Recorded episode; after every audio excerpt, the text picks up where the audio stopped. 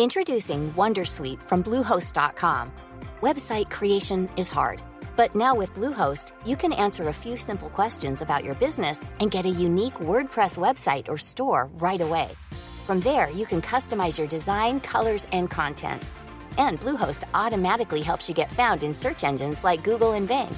From step-by-step guidance to suggested plugins, Bluehost makes WordPress wonderful for everyone. Go to bluehost.com/wondersuite. Profesor Saku Tsuneta, subdirector de la Agencia Espacial Japonesa. Hola, soy Saku Suneta. Gracias por escuchar Coffee Break con las últimas noticias de las ciencias del espacio.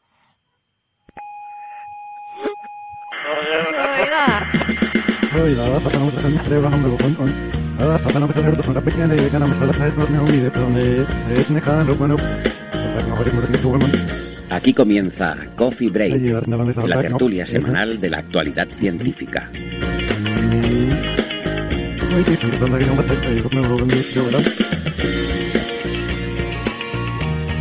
Saludos, gente cientófilas de todo el mundo y, de todo el tiempo, no solo del futuro, eh, como habitualmente saludamos, sino también a los del pasado, que la verdad es que uno, uno siempre se olvida, siempre estamos pensando en los que escuchan en el futuro, pero, pero no en los del pasado. Se me, se me habían pasado hasta ahora, perdón. Em, sí, los más listos ya se habrán dado cuenta de que igual vamos a hablar un poquito de Tenet, eh, la nueva película de Nolan. Desde el Museo de la Ciencia y el Cosmos de Tenerife les habla Héctor Socas dándoles la bienvenida a Coffee Break, Señal y Ruido.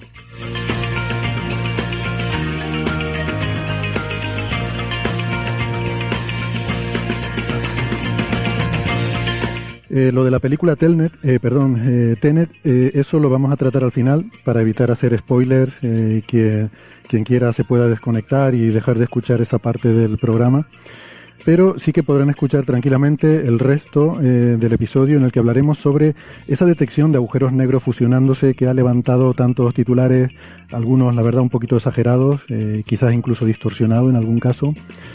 Y también hablaremos sobre el origen del agua en la Tierra, porque como ya les comentamos hace un par de semanas, eh, su origen es extraterrestre y resulta que se acaban de publicar resultados con nuevas pistas que nos ayudan a entender mejor el relato de cómo llegó el agua hasta nuestro planeta.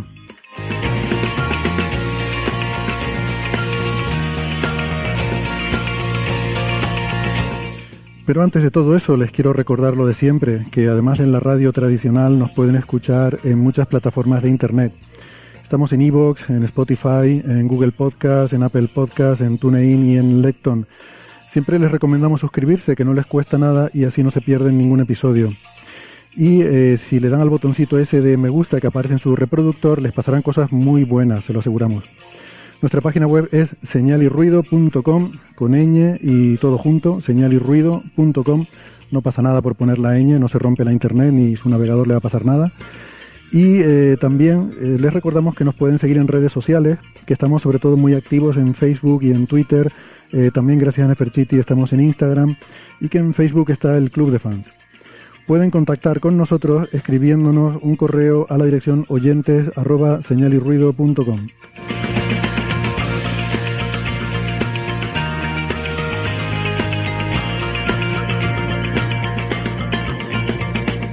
Si son más de la radio de toda la vida, que sepan que nos pueden escuchar en Canarias en las emisoras Icodendaute Radio, Radio ECA y Ondas Yaiza.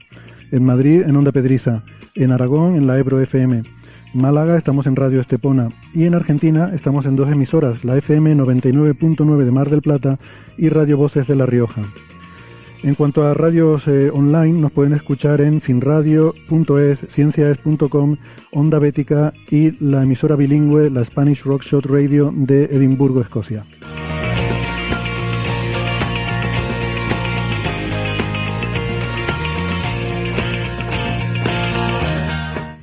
Bueno, hoy es un placer saludar, como es habitual, al público que nos acompaña hoy en el Museo de la Ciencia y el Cosmos de Tenerife. Y además, en particular, quiero dar la bienvenida al eh, equipo de, producción eh, dirigido por Eduardo Arrufat, que se encuentran aquí eh, hoy en el museo grabando algunas secuencias para un documental sobre Marte, el, episodio piloto que está patrocinado por Intec Tenerife. Es una empresa del Cabildo Insular de Tenerife, así que bienvenidos. Y ya saben que aquí en el museo pues siempre estamos encantados de dar la bienvenida a comunicadores, gente del mundo de la, de la divulgación científica, eh, cientófilos en general y, por supuesto pues gente que trabaje en la, realización y elaboración de productos que tengan que ver con la ciencia. Siempre es un placer dar la bienvenida aquí. Y como digo pues también, también al resto del público. Em, hoy la, nuestra tertulia es virtual. Nos acompañan desde Toledo Sara Robisco, que es ingeniera informática. Hola Sara, ¿cómo estás? Hola. Gracias Aquí por, estamos. Gracias por hacer el esfuerzo de venir, que sé que has tenido ahí algunos eh, pequeños problemillas de salud hoy que te han tenido un poco indispuesta, pero bueno, al final te has recuperado como una campeona y, estás aquí al pie del cañón. Así que gracias por mm. eso. Sara es arroba SaraRC83 en Twitter, RC 83 eh, en Twitter. Eh, tenemos en Málaga a Francis Villatoro. Hola Francis, ¿qué tal? Muy bien, aquí estamos en Málaga con muy buena temperatura en la calle. Esta semanita mucha mejor temperatura que la semana pasada, mucho menos mm. calor y se está muy bien en la calle. Sí, aquí también estamos bastante mejor que la semana pasada, la verdad que era parecía un infierno esto. Eh, Francis es profesor en la Universidad de Málaga, es físico, informático y doctor en matemáticas. Eh, el autor del blog de La Ciencia de la Mula Francis y es arroba emulenews en Twitter. En Valencia tenemos a Alberto Aparici con su habitual camiseta del Castellón últimamente, que todavía no se te ha pasado el subidón del, ascenso de tu equipo. Bienvenido, Alberto. Muchas gracias. Eh, la verdad es que muy contentos con el ascenso del Castellón. Y es verdad que este verano me la estoy poniendo día sí día también, pero bueno, ahora toca, ¿no? Sabes que hay que lavarla de vez en cuando, ¿no? Esas cosas. Sí, no, lo hago poco. No, no lo hago realmente, mucho. De hecho, se me va a estropear al final. Porque la llevo demasiado. Es que estas cosas no han de llevarse mucho, han de ser como cosas ceremoniales. Di que no, di que tiene ocho iguales y cada vez es una distinta. Vale, luego corto, luego corto esa parte y dejamos lo de las ocho iguales y ya está. Siempre digo que, que, por mi equipo a mí no me importa dejarme dinero, así que por equipos millonarios me, me, me fastidio un poco más, pero mi equipo como no tiene nada de dinero, pero no, ocho no me voy a comprar. Bueno, Alberto es doctor en ciencias físicas, es comunicador científico en el Instituto de Física Corpuscular de Valencia, el IFIC, y es el coordinador de las eh, secciones eh, de ciencia en la emisora Onda Cero, Aparicio en órbita y la Brújula de la Ciencia. Pues bueno, amigos, eh, la verdad que encantado de, poder charlar hoy sobre todos estos temas que, tenemos y, y, además hoy es uno de esos días en los que se habla mucho de ciencia. Yo tengo muchos grupos de WhatsApp en los que he estado intentando tener que explicar eh, por qué no pasa nada, no hay que estar preocupados por el hecho que se haya detectado una onda gravitacional eh, bestial y que, eso no es ningún peligro. Pero claro, estamos en 2020, ya la gente lee cualquier tipo de titular de estas cosas y se, preocupa un poco, ¿no? ¿En serio? ¿Hay, gente, ¿Hay gente que pensaba que podía ser peligroso estas cosas? Bueno, no, pero he visto gente compartiendo titular, los científicos detectan la onda gravitacional más bestial que no debería existir y, y luego es comentario ¡Hala! ¡Ay, madre mía! Lo que nos faltaba este año y este tipo de cosas, ¿no? Entonces entiendo que va por ahí el, tema. Pero bueno, que no he antes... ha sido de titular de Nieves, que ha tenido que ser espectacular. Pero no ha sido Nieves. Si es que ya antes, antes podíamos decir, es que Nieves ha dicho no sé qué cosa, pero es que ya, es que ahora esto, esto es una epidemia. esta vez lo, han liado los del país. Son los de materia los que han puesto un titular que no tiene ningún sentido y que todo el mundo es el que ha leído. Pero bueno. Pero si normalmente hay gente de materia son más bien normalitos. Son... Sí, bueno. Ah. Todo el mundo puede tener un mal este día. Son gente buena, quiero decir, son gente que, siempre recomendamos, ¿no? La sección de sí, materia. A mí me gusta. Pero, pero bueno, no pasa nada. O sea, quiero decir que tampoco, en fin, que quién no ha dicho alguna vez alguna cosa. A ver, Francis. El titular de Nieves es Detectan la mayor fusión de agujeros negros observada hasta ahora. El subtitular, los dos gigantes se unieron en un nuevo agujero negro de 142 masas solares, el primero de masa intermedia detectado hasta la fecha. Pues muy bien, pues está muy bien. Un mucho mejor. Está muy bien. Pues es de los mejores titulares que hemos visto estos días sobre ese tema, ¿no?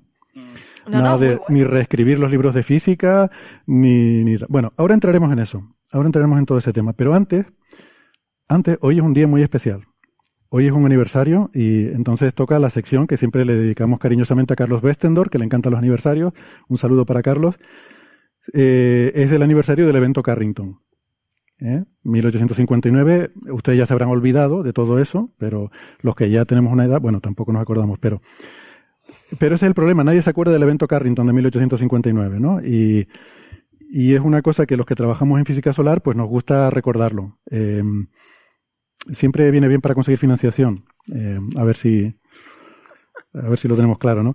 A ver, el evento Carrington científicamente también fue una cosa muy importante. Fue la primera observación de, fulguraciones solares, de, estas flares, ¿no? Esta, eh, del hecho de que las manchas solares, sobre todo mm, configuraciones peculiares de manchas solares, podían dar lugar a repentinos abrillantamientos, unos destellos, unas fulguraciones que las observó Richard Carrington eh, en 1859 a finales de agosto.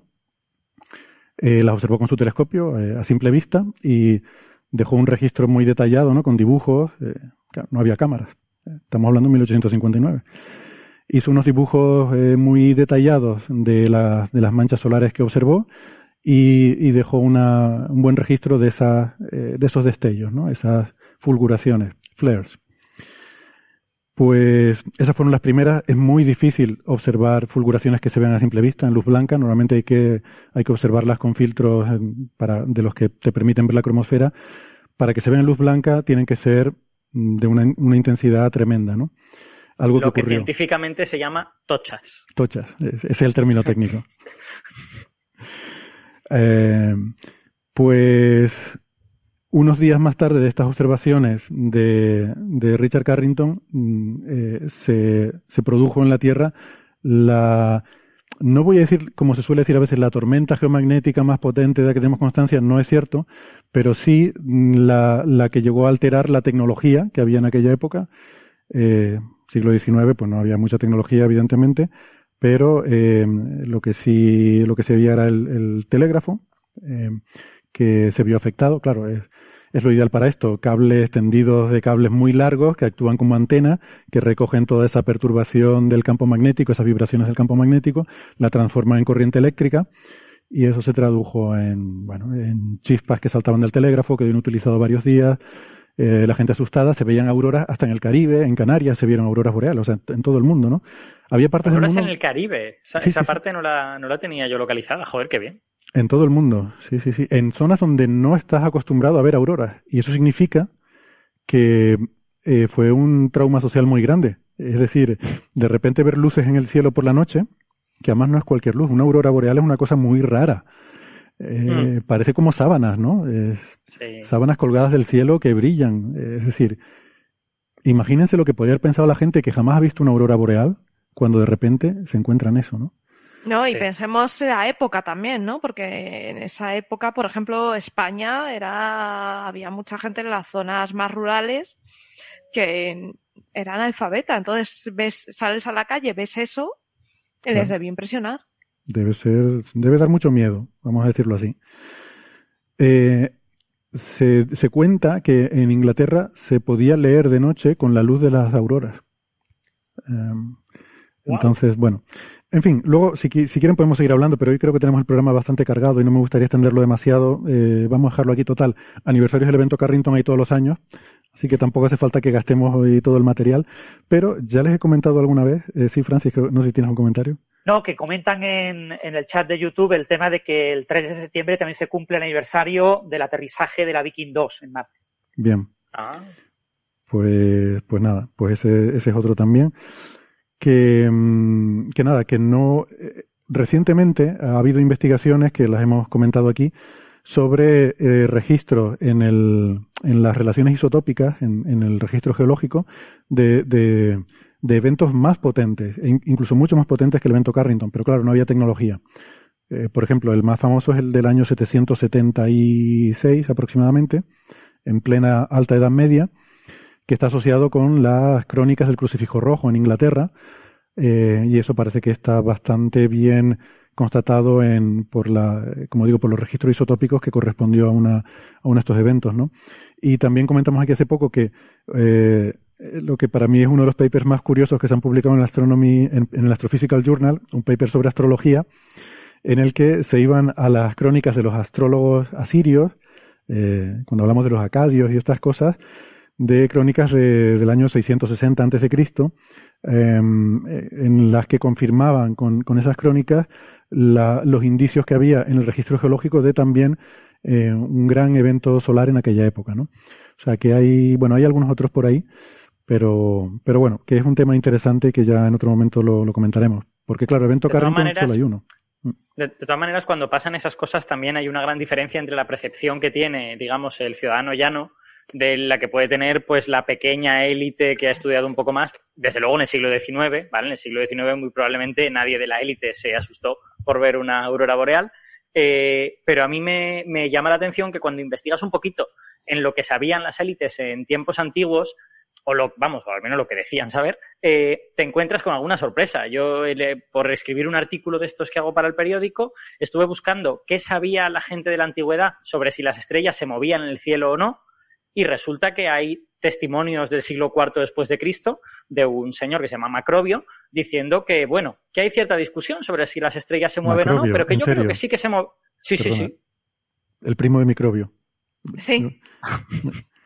Es que. Por favor. o sea, además era el primo grande. El primo grande. El primo, el primo de Zumosol de Microbio. Pero realmente, o sea, realmente hay un personaje histórico que se llama Macrobio. O sea, ¿cómo podemos no saber esto? ¿Cómo, es posible que esto no se cuente en las escuelas?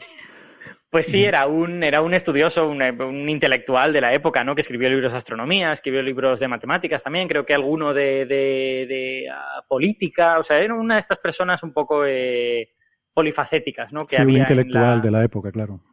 En la época antigua se tendía a saber, pues, como de muchas cosas diferentes, ¿no? Aunque esto ya es la antigüedad tardía, ya es el siglo IV después de Cristo. Bueno, pues a mí me llamó la atención que este señor decía que, en fin, que había mucha discusión, que había ciertas dudas, pero que él se alineaba con los que decían que las estrellas seguro que se movían. Lo que pasa es que se mueven muy lentamente y es muy difícil verlo y tal y cual. Lo que me quedó por ver, porque no tenía tiempo de tirar tanto del hilo, es ver si algún astrónomo griego o romano pudo tirar de registros babilonios para ver que alguna estrella se había movido. Porque seguro que si los registros babilonios son buenos, en los 2000 o 2000 y pico años se puede ver. Qué bueno, pues eso, vamos a investigar eso porque es un tema que me, me interesa. A ver si lo podemos, a ver si podemos dar más detalles en algún próximo programa. Un programa especial, el programa especial sobre macrobio. mi, duda es. Sería un programa este macrobiótico. Oh, por favor, pobre hombre. mi, duda, mi duda es si este señor, sus argumentos eran basados en evidencias o eran más bien pues por eh, corrientes filosóficas, ¿no? Pues una corriente filosófica que decía que el cielo tiene que ser inmutable y otra que no, que tiene que ser no sé qué. O, o, si realmente se basaban en algo. Eso es, esa es la duda que uno siempre tiene con la antigüedad, ¿no? Porque hubo tanta gente que afirmó cosas que hoy día sabemos que son correctas por motivos completamente arbitrarios. Claro, decían una cosa y otros la contraria, con lo cual, ¿cómo es posible que los filósofos griegos supieran que no sé qué? Es que lo sabían todo porque como decía alguien, un señor con una túnica decía una cosa y otro decía la contraria. Por cierto, sobre todo esto, eh, de que empezamos hablando del evento Carrington, ¿no? Eh, al hacer divulgación sobre estas cosas siempre te preguntan si esto es algo súper peligroso, si es algo que tal, y uno tiende a a, intentar ahí mantener un equilibrio, porque, a ver, no es una cosa que haya que ser catastrofista, porque luego te vienen con el rollo de las profecías mayas y el apocalipsis y tal, pero, pero bueno, es una cosa que es importante, tampoco hay que, tampoco hay que dejarla totalmente de lado, mm, porque sí que existe un cierto riesgo, ¿no?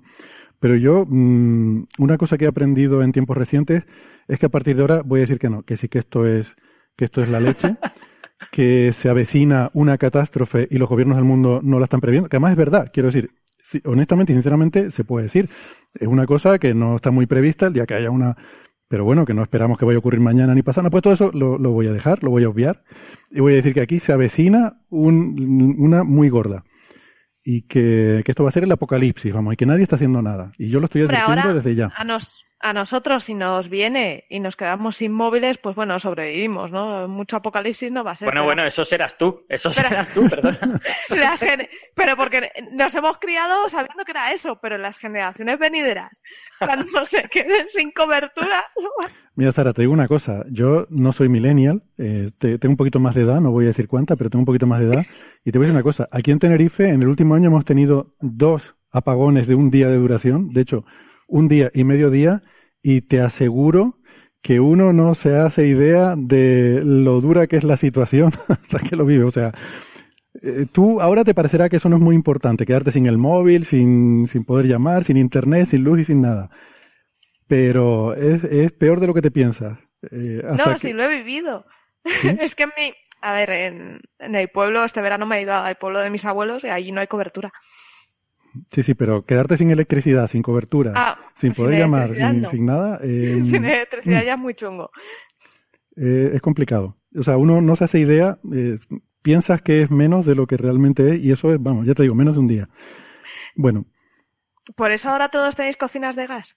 Ahí en Tenerife. sí. Yo, bueno, ya tenía una de estas pequeñas de camping que se llevan, pero sí que me he decidido ya lo he decidido dos veces, pero siempre me olvido, mm, pero siempre hago propósito de comprarme una pequeña radio a pilas, de estas de las que había antes. Porque no, no te das cuenta, pero nos llega toda la información por internet hoy en día. Por el móvil, por lo que sea. Es que hasta la radio, yo escucho mucho la radio, pero suele ser en algún dispositivo. Exacto. yo, yo hace muchos años que no tengo un transistor analógico, vamos, ni analógico ni digital, ni que vamos, que lo que tengo es un móvil o un tablet. Pues yo, tengo, radio a pilas y analógica, o sea, esas de dial. Mm. Oh, qué guay. Y además de Philips, y compradas hace mucho, ahora menos de 10 años. Sí, es que se siguen, se siguen haciendo. Yo entiendo que porque serán muy baratas, la tecnología estará muy bien conocida, ¿no? Hmm. Y son cómodas para ir al campo, para ir a la playa. Francis está preparado para el apocalipsis, claramente. ¿eh? Tienes una, una caja ahí de, de, latas de atún en, guardadas en un armario. Tenemos, tenemos muchas latas de atún en casa. Pues ya está, ya. Eso es unos garrafones de agua. Y... Está equipado.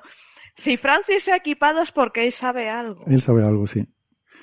Muy bien, vamos a pasar al siguiente tema, entonces, que también brevemente eh, pues queríamos sacar el tema de la aplicación Radar COVID, ¿no? Que en algunos, no, no sé si ya está funcional, eh, creo que en la mayoría de los territorios todavía no, pero mm, yo hace poco la he estado recomendando en Twitter. Ha habido gente que se ha quejado de que no han liberado el código, lo cual es cierto, pero, pero lo que sí se ha visto en la experiencia piloto que se hizo en la isla de La Gomera, se hizo el experimento allí, eh, con, con simulaciones, evidentemente, y salía, mira, Sara nos la está enseñando ahí en el móvil, yo la tengo en el mío también.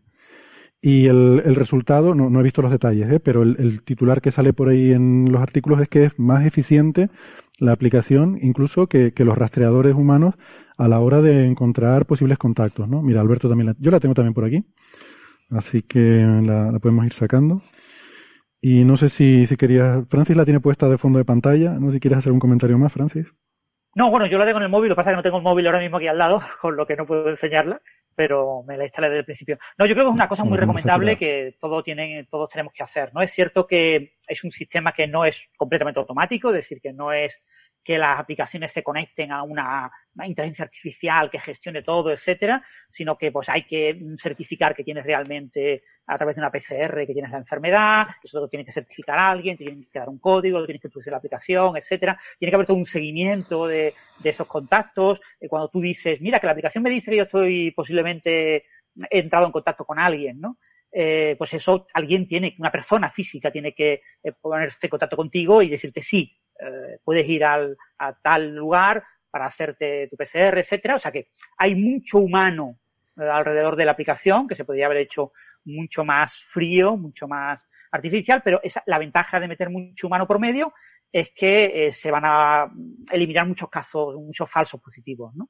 Hmm. Pero yo creo que es una aplicación que todos deberíamos tener y que en los países en los que se ha obligado a la gente a tenerlo, en las ciudades, en China, en algunos países, en algunas ciudades, se ha obligado a la gente a llevar esta aplicación porque por la calle un policía te la podía pedir, te podía pedir que enseñara que tienes la aplicación, eh, pues eh, ha funcionado muy bien. Es decir, se han hecho seguimiento de muchos casos, incluso hay artículos en revistas científicas de, casuísticas de contagios, ¿no? Porque una de las cosas más curiosas de esta enfermedad, que, que muchos divulgadores están ahí eh, con la duda, ¿no? ¿Por qué España ahora? ¿no? ¿Por qué España, que es el país que a nivel de PCRs está realizando menos PCR que Francia, menos PCR que Alemania, menos PCR que Gran Bretaña? Y sin embargo ahora mismo tenemos más casos detectados, más positivos, que Francia, Alemania y Gran Bretaña juntas. Y tenemos menos población, si sumáis los números, ¿no? ¿Por qué España? Eh, pues lo mismo es, en mi opinión, lo que pasa es lo mismo que pasó con Italia. ¿Por qué Italia? ¿Qué pasa? ¿Que Italia, el norte de Italia, era el lugar de Europa que más contacto tenía con chinos? Eh, eh, pero si los primeros casos fueron de alemanes y fueron de belgas y fueron de otra gente, porque realmente los contactos de los chinos es pues con, con los lugares donde más economía se mueve eh, en Europa, ¿no? Y la razón es que en esta enfermedad es muy importante el supercontagio, los eventos de supercontagio. no los supercontagiadores. Es decir, no, no, no podemos decir que haya supercontagiadores, personas que por su manera de comportarse, por la manera, por su genética, por lo que sea, eh, contagian más. No, no, no. Lo que tenemos son eventos de supercontagio. O sea, hay un lugar, un entorno, un momento en el que un cierto número de personas aparece una persona contagiada y por esas circunstancias se produce un contagio enorme. De 10, 15, 20, 30 personas. Mm. Un, único contagio. Y entonces ya el R0, entre comillas, ese R0 de esta enfermedad que, que bueno, pues está rondando entre 2 y 3, etcétera, en ese contagio concreto es de 30 y ya tienes 30 personas contagiadas y además no se han enterado. Y en tres o cuatro días acaban contagiando mucha más gente. ¿no? Pues ese tipo de eventos son completamente impredecibles, son completamente azarosos y son la causa de que de manera aleatoria ciertos lugares de repente se vuelvan lugares donde hay mucho contagio.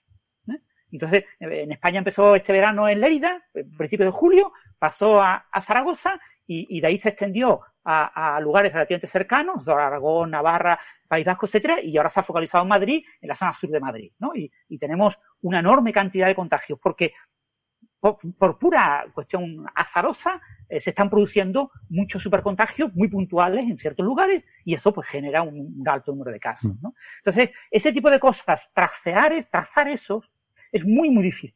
Es muy difícil. Y a veces estos supercontagios eh, conllevan elementos, entre comillas, negativos, ¿no? Pues yo me contagié porque fui a la discoteca ah, es que no tenías que haber ido a la discoteca, entonces tú no quieres confesar que fuiste a la discoteca que eres el culpable, el, que tiene el estigma, la, estrellita amarilla, ¿no? Fue a la discoteca, sino que, eh, pues entonces, eh, y eso hace que no se puedan trazar tus contactos, no sea tan fácilmente trazables los contactos. En esa discoteca tú no sabes qué persona había y con qué personas te acercaste en la barra a pedir una cerveza, porque no eran tus amigos.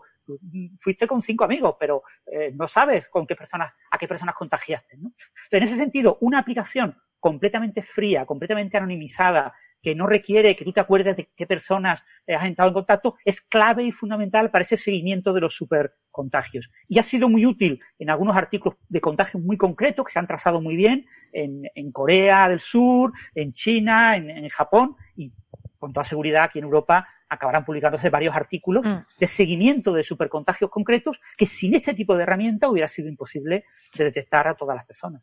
Sí, y luego con el tema que está habiendo mucha persecución de es que te has contagiado, pues algo habrás hecho, habrás ido al bar. Hay mucha gente del sur de Madrid, por ejemplo, es una zona donde mucha gente trabaja en Madrid. ¿Y cómo se mueven a Madrid? Transporte público, el metro mm. en Madrid está colapsado.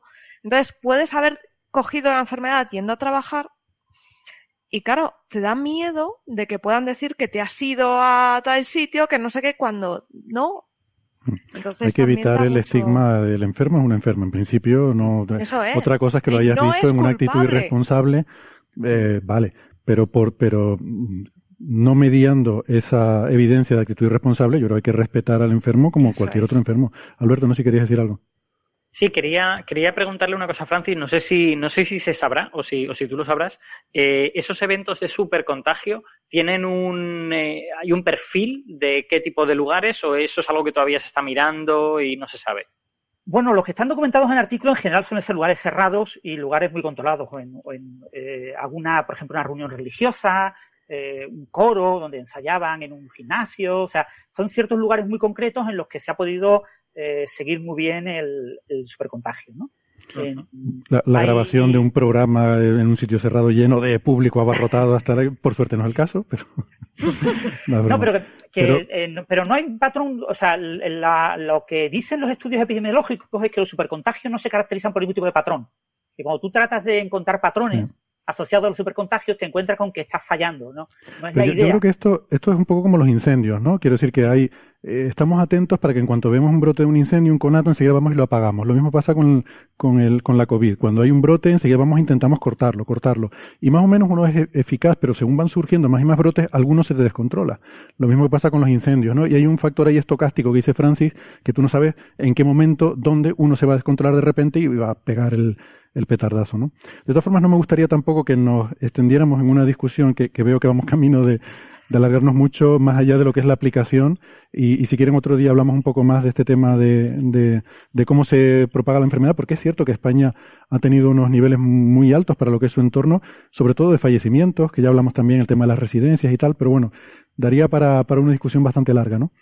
Eh, la aplicación. Mm, vi un artículo, no recuerdo ahora si era en Shataka, en el que eh, hacían un análisis incluso de compilando el código eh, y bueno, llegaban a la conclusión de que no veían nada que fuera particularmente eh, sospechoso de que estuviera haciendo nada que no debiera la aplicación.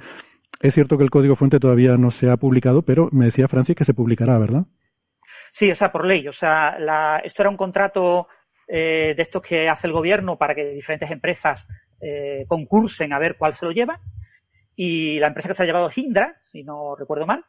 Y entonces, eh, uno de los requisitos en el contrato es que en el momento en el que la aplicación se dé por finalizada, digamos, el que la, que la aplicación ya esté en versión final para salir, tiene que ser de código abierto. Tiene que aparecer su código completamente abierto. Lo que pasa es que hasta que no salga completamente al mercado, al mercado, que se repartan, que todas las comunidades autónomas activen todos los protocolos necesarios para acompañar la aplicación. Hay algunas comunidades autónomas que lo han activado antes, otras lo están activando todavía.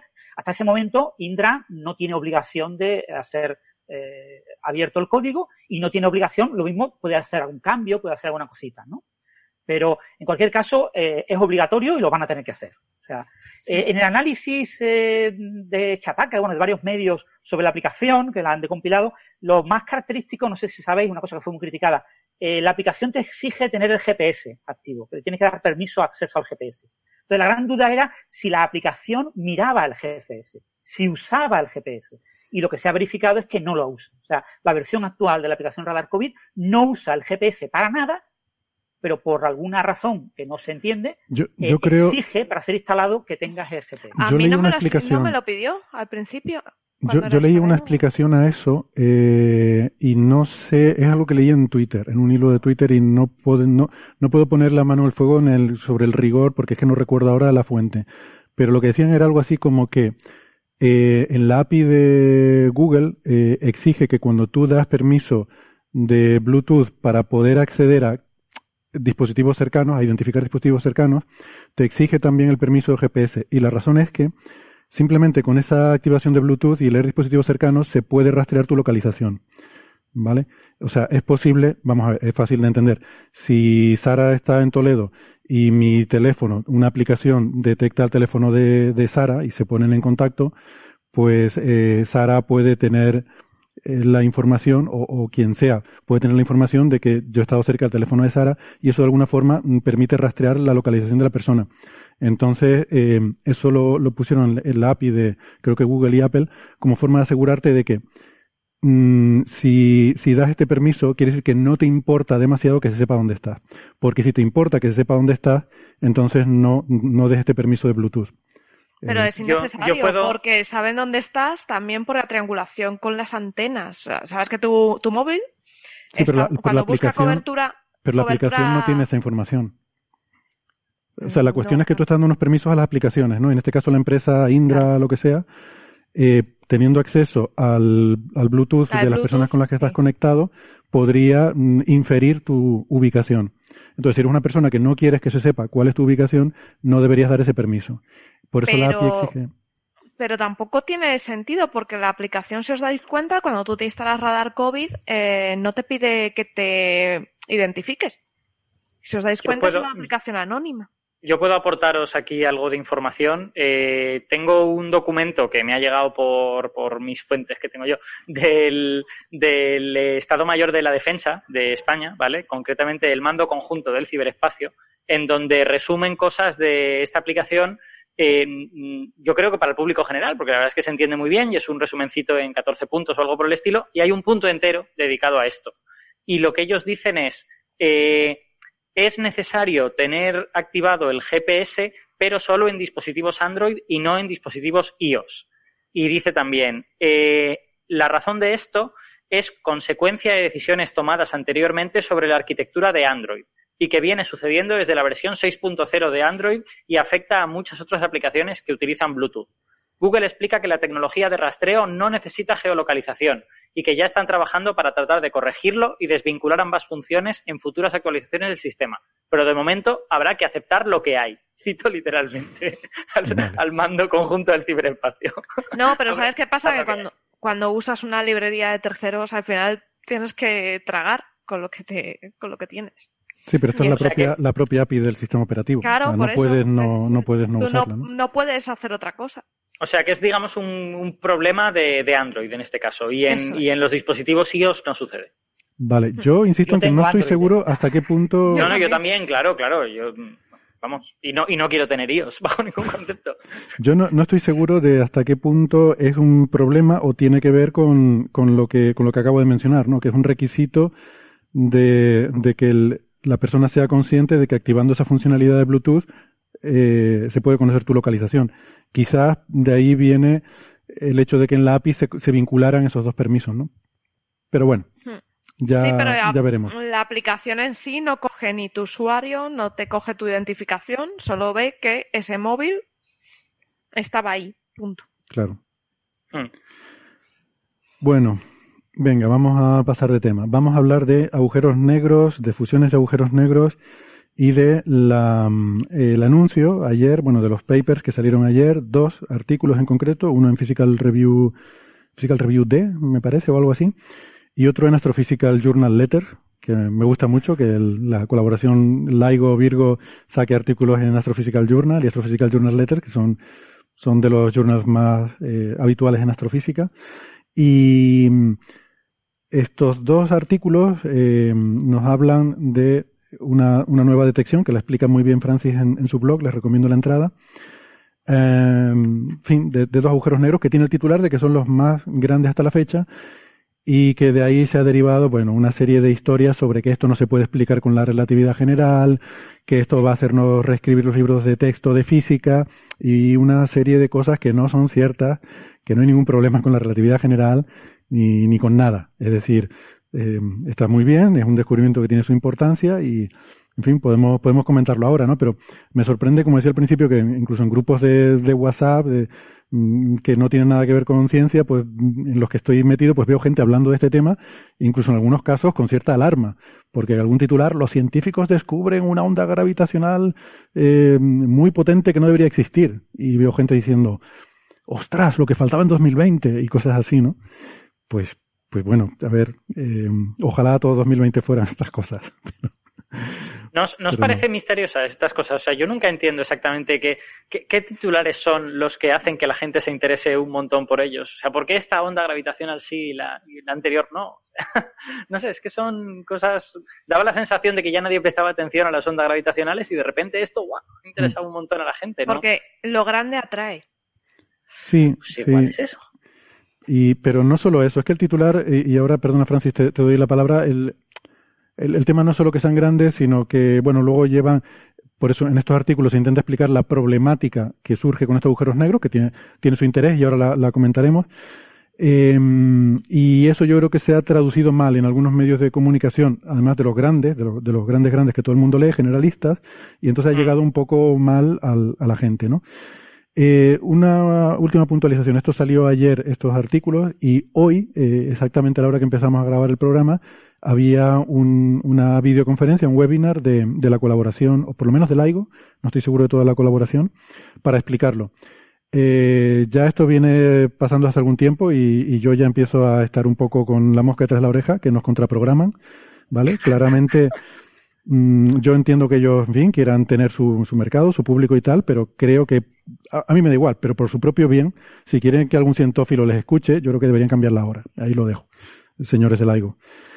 Nuestra idea original era comentar esto la próxima semana, mm, habiendo tenido tiempo de leer bien los, los papers y, y, ver qué es lo que explican hoy, porque lo mismo nosotros estamos aquí hablando de cosas y hoy llegan y dicen, no, era todo broma, era, esto era una risa, de... pero quiero decir que ahora mismo eh, alguien del laigo está diciendo algo de lo que no nos estamos enterando. Así que, pero bueno, vista la repercusión mediática tan grande que ha tenido esto, pues hemos decidido comentarlo hoy y, ya si acaso, pues la semana que viene, si hay algo que añadir, pues ya lo añadiremos, ¿no? pero la, actualidad manda, como se suele decir. Eh, bueno, eh, lo, dicho, quizás Francis nos puede hacer una introducción, ya que ha seguido el tema, como suele seguir con todos estos temas de ondas gravitacionales, con bastante interés. Bueno, esta es una señal que, como sabéis, el, eh, LIGO Virgo, el LIGO son dos, dos detectores en Estados Unidos, en Hanford y Livingston, y Virgo es un detector que está en Italia, más o menos en el centro de Italia. En el O3, en la tercera toma, tanda de toma de datos, han estado funcionando los dos LIGO y Virgo desde aproximadamente abril del año 2019 y iba a ser en principio hasta abril del año 2020 y en principio Kagra, el detector japonés, se iba a incorporar eh, entre marzo y, abril y si se incorporaba y funcionaba bien, se iba a extender este RAN hasta junio. Obviamente con la COVID, pues ha habido que cortarlo a finales de marzo y Kagra solo ha podido tomar datos un poquito parte del mes de marzo. Entonces prácticamente este RAN es de esos tres detectores, de los dos LIGO y de Virgo. Ellos han detectado muchísimas señales, más, más de 50 señales, eh, candidatas. Cuando se detectan las candidatas, se ofrece información sobre eh, el lugar del cielo donde se ha observado la señal, para que la gente que tiene telescopios y pueda hacer un seguimiento electromagnético de la señal o incluso con neutrinos pueda eh, buscar algún tipo de contraparte electromagnética.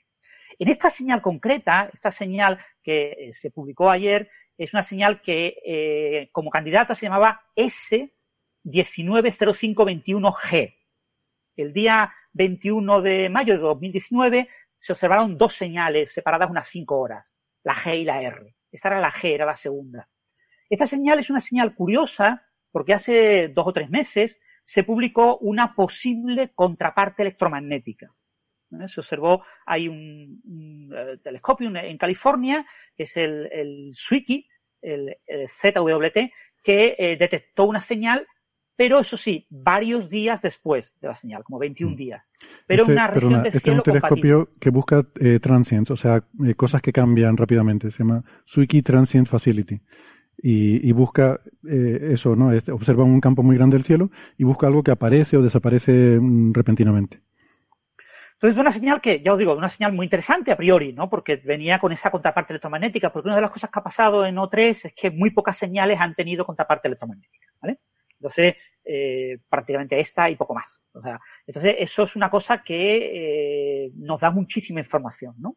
Sobre lo que pasa. Entonces, esta señal, una señal que, bueno, se, publicó ayer los datos, eh, corresponde a la fusión de dos agujeros negros de gran masa. Con las masas de los agujeros negros hay que tener siempre mucho cuidado, porque realmente cuando vemos la forma de una señal, de una onda, de una onda gravitacional, lo que podemos detectar es una especie de promedio, de promedio de las masas. No, podemos obtener lo que se llama la chirp mass, ¿no? La, masa obtenida en función de la forma de la señal, del perfil de la señal. Que esa masa es una masa combinada, que combina ambas masas.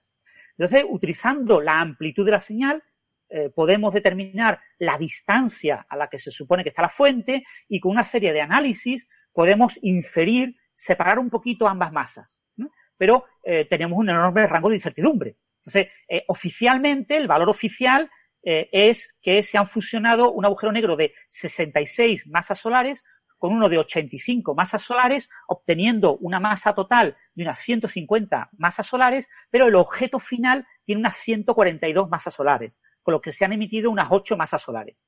Pero esto es el resultado que da uno de los análisis, uno de los algoritmos. Se han aplicado tres algoritmos este es el resultado del algoritmo menos eh, complicado, el que utiliza menos parámetros y por lo tanto, bueno, el que a la colaboración le gusta plantear como oficial. Si cogéis los valores de otros algoritmos, son resultados distintos. Pero es que además tenemos incertidumbre pues, del orden de 20 masas solares, o sea, de, de 10, 17 masas solares, arriba, abajo, o sea, son, son valores muy grandes, tenemos mucha incertidumbre. Aún así, lo que queda claro es que el de 85 masas solares es muy masivo, es mucho más masivo de lo que esperábamos. Y eso es lo que ha generado el gran eco mediático, ¿no? Eh, es un agujero negro que no debería existir. ¿eh? Pero eh, yo me gustaría recalcar un punto muy importante, eso de no debería existir. La primera onda gravitacional que se observó no debería existir. ¿Por qué? Porque se suponía que los agujeros negros tienen una masa de hasta 20 masas solares. Se pensaba que no existían agujeros negros astrofísicos con masa por encima de 20 masas solares y que si existía alguno era extremadamente excepcional. Por eso el, primer run de, LIGO, eh, de los dos detectores de LIGO, solo esperaba detectar fusiones de neutrones, de estrellas de neutrones. Nunca se esperaban detectar funciones de agujeros negros, porque tenía muy mala sensibilidad para agujeros negros de baja masa. Y sin embargo se observó un agujero negro de unas 30 masas solares eh, fusionándose con uno de 35 masas solares. Y eso en aquel momento, en febrero de 2016, se vendió. Hemos detectado dos agujeros negros que no deberían existir. ¿Eh? Pero lo hemos detectado. Ah, qué curioso, ¿eh? Fíjate el gran avance de la astronomía de ondas gravitacionales, detectar lo que no debería de existir, porque no lo esperábamos, no esperábamos esas señales. Pasa que esa señal es fácil de entender, eh, bueno, hoy entendemos relativamente bien cómo se pudo formar ese sistema de dos agujeros negros, porque hemos entendido bien que hay sistemas binarios de estrellas en las que una estrella explota como supernova y la otra se mantiene en el sistema binario. Sobrevive a esa explosión y más tarde puede explotar y generar un sistema binario de agujeros negros, porque la probabilidad de que se formaran este tipo de sistema binario con tanta masa era extremadamente baja. Sí, yo, creo que la clave, Francis, de, creo que lo que debería existir no eran esos agujeros negros individualmente, sino el sistema binario. O sea, la, que hubiera dos agujeros negros con esas masas, era lo que era, eh, eh, no sé, extraño. Inusual, ¿no? Inusual. Mm. Bueno, y recordad que no existía, nunca se había observado un sistema binario, una estrella con un agujero negro con una masa tan grande. Mm. Después, fijaros que ocurrió el otro gap. El otro gap es el gap de baja masa. La, última señal, la señal anterior que, fue que nos hicimos eco en el programa eh, de onda gravitacional, era de un agujero negro, eh, era una eh, fusión de dos agujeros negros muy asimétrica. Un agujero negro muy pequeño y uno muy grande. Y el muy pequeño tiene una masa que no sabemos estimar bien, pero del orden de tres masas solares.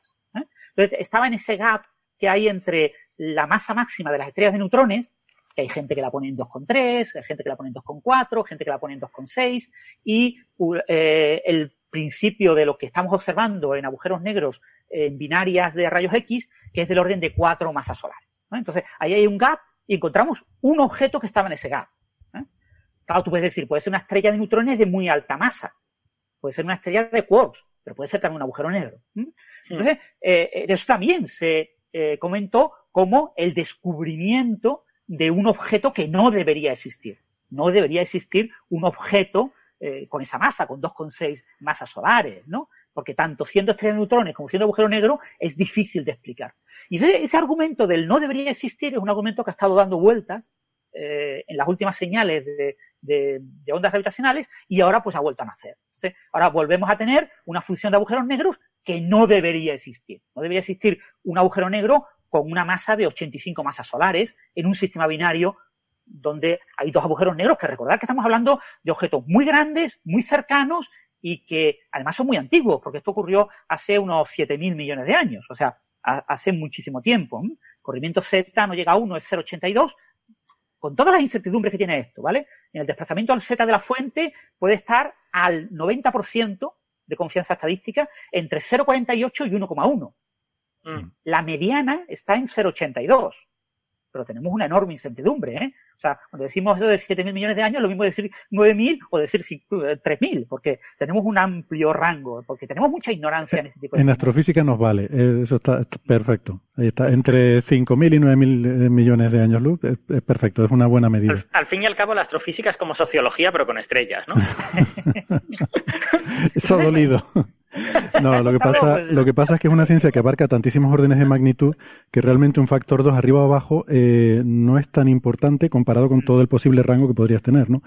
Em, yo quiero hacer una aclaración sobre esos 7.000 millones porque ha habido cierta confusión y, he visto gente que también que se ha liado eh, porque en algunos sitios se habla de que este es un objeto o esta es una fusión que ocurrió a 7.000 millones de años luz y en otros sitios hablan de 17.000 millones de años luz. La distancia, la distancia la que está. Sí, la distancia. Y, el, eh, y, como además los dos tienen un 7, es fácil pensar que es un, un typo, un error tipográfico. Y, y, además mucha gente dice, además, qué tontería, si el universo tiene 13.800 millones de años de edad, no puede haber nada de 17.000 millones de años luz. No, pues está todo bien, ¿vale? Lo que pasa es que en, eh, en cosmología eh, el tema de las distancias es complicado, porque resulta que tú no puedes, normalmente tú puedes medir algo y, y, esa distancia no varía en el tiempo que tú la estás midiendo, pero eso no pasa en cosmología. En cosmología, medir algo implica eh, que el, proceso por el cual, eh, como tú defines eh, lo que, a lo que te refieres con esa medida, eso se hace sobre un tiempo tal que el universo evoluciona. Y esa distancia que tú estás midiendo cambia según tú la estás midiendo. ¿vale? Entonces, hay diferentes definiciones de distancia en cosmología. Los 7.000 millones de años luz es lo que se llama, no, sé lo que he dicho, los 7.000 millones de años luz de los que hablaba Francis, eso es lo que se llama eh, algo así como look back time, que es una medida un poco más indirecta. Quiere decir algo así como que eh, la edad del universo, cuando se produjo ese evento, y la edad del universo ahora, difieren en 7.000 millones de años. O sea, que si el universo tiene 14.000 millones de años luz, ese evento ocurrió en un tiempo, en un tiempo cosmológico de 7.000 millones de años. Con todas las incertidumbres. Puede decir, Héctor, ¿te parece correcto decir que es el tiempo que ha tardado la señal desde la fuente en llegar a nosotros? Eso es lo que yo pensaría. Eh, ¿El tiempo para quién? Porque, claro, el tiempo no puede decir de la señal, porque la señal viaja a la velocidad de la luz. Para la señal ha pasado tiempo cero, su tiempo propio cero. El tiempo cosmológico sí, el tiempo cosmológico se define, se define como, eh, sí que tiene una, una definición, ¿no? Es la edad del universo que como el universo estuvo todo junto en el mismo sitio en un momento dado, tú puedes definir un reloj con el que sincronizar todos los puntos del universo a ese tiempo cosmológico. Entonces tú puedes definir el tiempo cosmológico en ese sitio cuando ocurrió la señal y eran pues esos 7.000 millones de años. Y el tiempo cosmológico ahora son unos 14.000 millones de años. Entonces, es la diferencia. Supongo, que ese, ese tiempo cosmológico es el, es el que está en el sistema de referencia comóvil, ¿no? El que, el que se está moviendo junto con el flujo de Hubble, ¿no?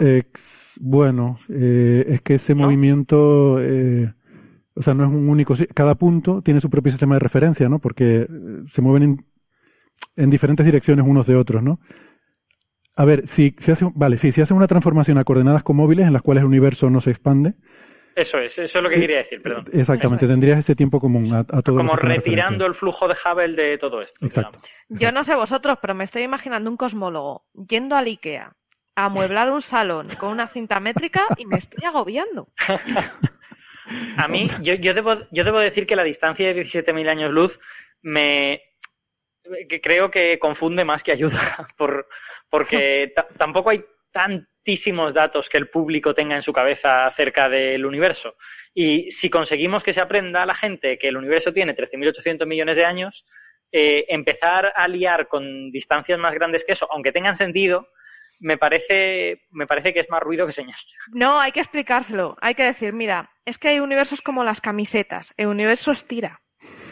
Ya, a, mí se me encoge. Claro, pero, pero o sea, además es que ese, esa medida es un poco dependiente de modelo, ¿no? De, porque dependiendo de cómo hagas tú expandirse el universo, pues eso van a ser 17.000 millones de años luz, o van a ser 15.000, o van a ser no sé cuánto. Entonces. Claro, pero es una, es una definición. Entonces, todas estas distancias cosmológicas, evidentemente, dependen del modelo porque nadie puede ir con la cinta métrica y medirlas. Entonces, tienes que plantearte cuál sería el experimento que tú harías para medir eso, y entonces, en función mm. de tu modelo, tú lo haces en tu modelo. Mm. Esa es una, la del look back time, quizás es la más intuitiva, estoy de acuerdo contigo, eh, Alberto, que nos da una idea más intuitiva de lo que realmente es. El problema es que lo que mide, la medida directa, es lo que se llama el luminosity distance, que es lo que te sale del ajuste de la fusión. luminosity distance es cuánto se ha atenuado la señal que tú ves por la distancia a la que está. O sea, una bombilla que está al doble de distancia la vemos cuatro veces más débil porque la señal se diluye con el cuadrado de la distancia, ¿no? Bueno, pues esta señal se ha diluido por su viaje por el espacio como si hubiera recorrido 17.000 millones de años luz. ¿Por qué? Porque de alguna forma es que los ha recorrido. Es que el universo se ha expandido en esos 7.000 millones de años, de tal forma que cuando esa pobre señal salió, eh, para venir a nosotros, o sea, los 17.000 millones de años luz, habría que interpretarlos como la distancia que realmente ha recorrido la onda. Eh, Pero entiendo, entiendo, Héctor, a ver si no, estoy seguro de si me estoy liando, eh, que esa, es decir, la onda no puede haber recorrido 17.000 millones de años luz porque no han pasado 17.000 millones de años desde que, no, sí, sí Puede, sí puede, sí puede. Sí puede porque, se ha estirado. Porque el Han hecho el efecto pijama. Pero no los ha recorrido. Lo que sucede es que cuando la señal ha salido, lo que tenía por detrás se ha hecho más grande. Claro. Realmente no ha recorrido eso. Ella no lo ha recorrido, pero eso se ha agrandado. Pero, pero digamos que nuestra distancia a la fuente ahora son, según este modelo, 17.000 millones de años luz. Pero la, pero la onda gravitacional debe de haber recorrido 7.000, ¿no? Nuestra distancia a la fuente ahora, eh, ¿quieres decir que en tiempo cosmológico, si congelamos la expansión del universo y medimos una distancia de nosotros a la fuente, serían 17.000 millones de años luz? No estoy seguro. Claro, si el universo se ha ido estirando, sí, tiene sentido. Es lo que ah. entiendo. Eh, es más, si lo que ellos, si lo que ellos miden directamente es la distancia luminosidad, entiendo que esa distancia incluirá efectos de estiramiento de la onda por, por expansión del universo. Si te refieres al redshift, no. El redshift cosmológico es otra. Eh, eh, o sea, distancia de luminosidad no tiene en cuenta el redshift cosmológico. Ah, se le ha quitado el redshift cosmológico, vale, vale. No, no, el redshift tiene que ver con la longitud de onda de la onda gravitacional, que, que y que de eso no sé mucho. Igual Francis nos puede comentar más. O sea, la, longitud de onda de la onda gravitacional está afectada por el redshift cosmológico. Pero la, la esto es como con la supernova, por, por, pensarlo con luz. ¿Qué le pasa a la luz de la supernova que nos llega? Se debilita eh, la intensidad porque recorre mucho, se, se, se, extiende con el cuadrado de la distancia, ¿no? Eh, se debilita por la distancia que hay, pero también se enrojece.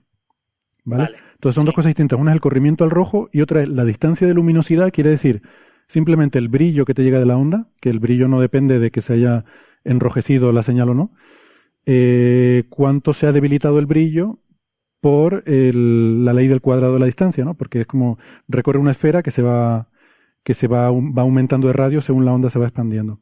Eh, o sea, intuitivamente diría que sí es cierto lo que tú dices, que es la distancia a la fuente ahora, pero eh, con estas cosas de cosmología suele ser contraintuitivo el, o sea, te voy a decir, vale, quizás sí, es lo que tú dices, pero no te lo aseguro. Habría que mirar un poco el detalle. ahora, ahora mismo yo tampoco estoy seguro. Porque si efectivamente es una cosa que depende de la amplitud de la onda, eh, efectivamente parece que la amplitud de la onda, lo, alta que es la onda, eh, sea solo sensible a la distancia que ha recorrido esa onda. Pero obviamente no ha recorrido 17.000 millones de años luz porque no ha tenido tiempo. Bueno, eh, vale, sí, es como si tú vas en un, imagínate, vas en un coche. Imagínate, en un, coche sobre una goma. Y la goma, mientras tú estás avanzando, la parte que vas dejando detrás se la van estirando. Sí. Claro, claro, pero esa parte es una parte que tú no recorres. Tú no has recorrido. Tú no has recorrido, pero realmente la fuente está a esa distancia ahora. Si tú cortas el tiempo, tú dices, ostras, lo que ha corrido este hombre. Y no, él no ha corrido, pero su fuente se ha quedado muy atrás. Mm. Pero el frente de onda sí ha tenido que. Bueno, vale, vamos a no liarlo más. Vamos a, decir, vamos a decir que en principio puede ser que, como decía Alberto, esos 17.000 millones de años pueden ser la distancia que hay entre nosotros y dónde está ahora la fuente. Mm, con ciertas reservas, porque no siendo cosmólogo me cuesta pensar en estas cosas y igual hay una sutileza que se me está escapando, pero vamos esto, a suponer Esto es lo que pasa cuando los papers salen un miércoles, que es que no da tiempo a estudiar. exacto. y Francis apuntaba en su blog que cuando hablabas de los 17.000 millones de años decía, ojo, recuerde que el universo observable tiene 40.000 millones de años luz de, de radio. O sea, eso quiere decir que este tipo de distancia de 17.000 millones de años, que nos puede parecer sorprendente porque es mayor que los 14.000 millones de años que tiene el universo de edad, eso lo podemos estirar hasta 40.000 millones, que es el radio del universo observable. Lo que estira el universo. ¿eh? Sí, estira, ¿eh? más que un quinceañero. O sea, a, mí me, a mí me gustaría hacer una consideración cuñadístico-cosmológica, pero no sé si tenemos que irnos a la pausa para, las, para la radio. Uy, pues, pues sí, Alberto, muchas gracias por estar en eso, porque a mí se me había pasado, me lo, me lo estaba pasando tan bien que se me había, se me había olvidado que es el momento de, la pausa, de despedirnos de los oyentes que nos escuchan por la radio, eh, recordándoles que nos pueden seguir en el podcast si quieren, eh, si quieren enterarse de qué es, cuál es la reflexión cuñadística que va a hacer Alberto, que yo estoy intrigado. Nosotros nos estiramos a un, poquito más. Sí, sí, sí. Pues, pues nada, pero que si no, si tienen otras cosas que hacer, pues les dejamos, nos despedimos hasta la semana que viene. Si están en internet, no toquen nada, que ya volvemos con esto y con lo de Tenet, no se lo pierdan. Chao, chao. Chao.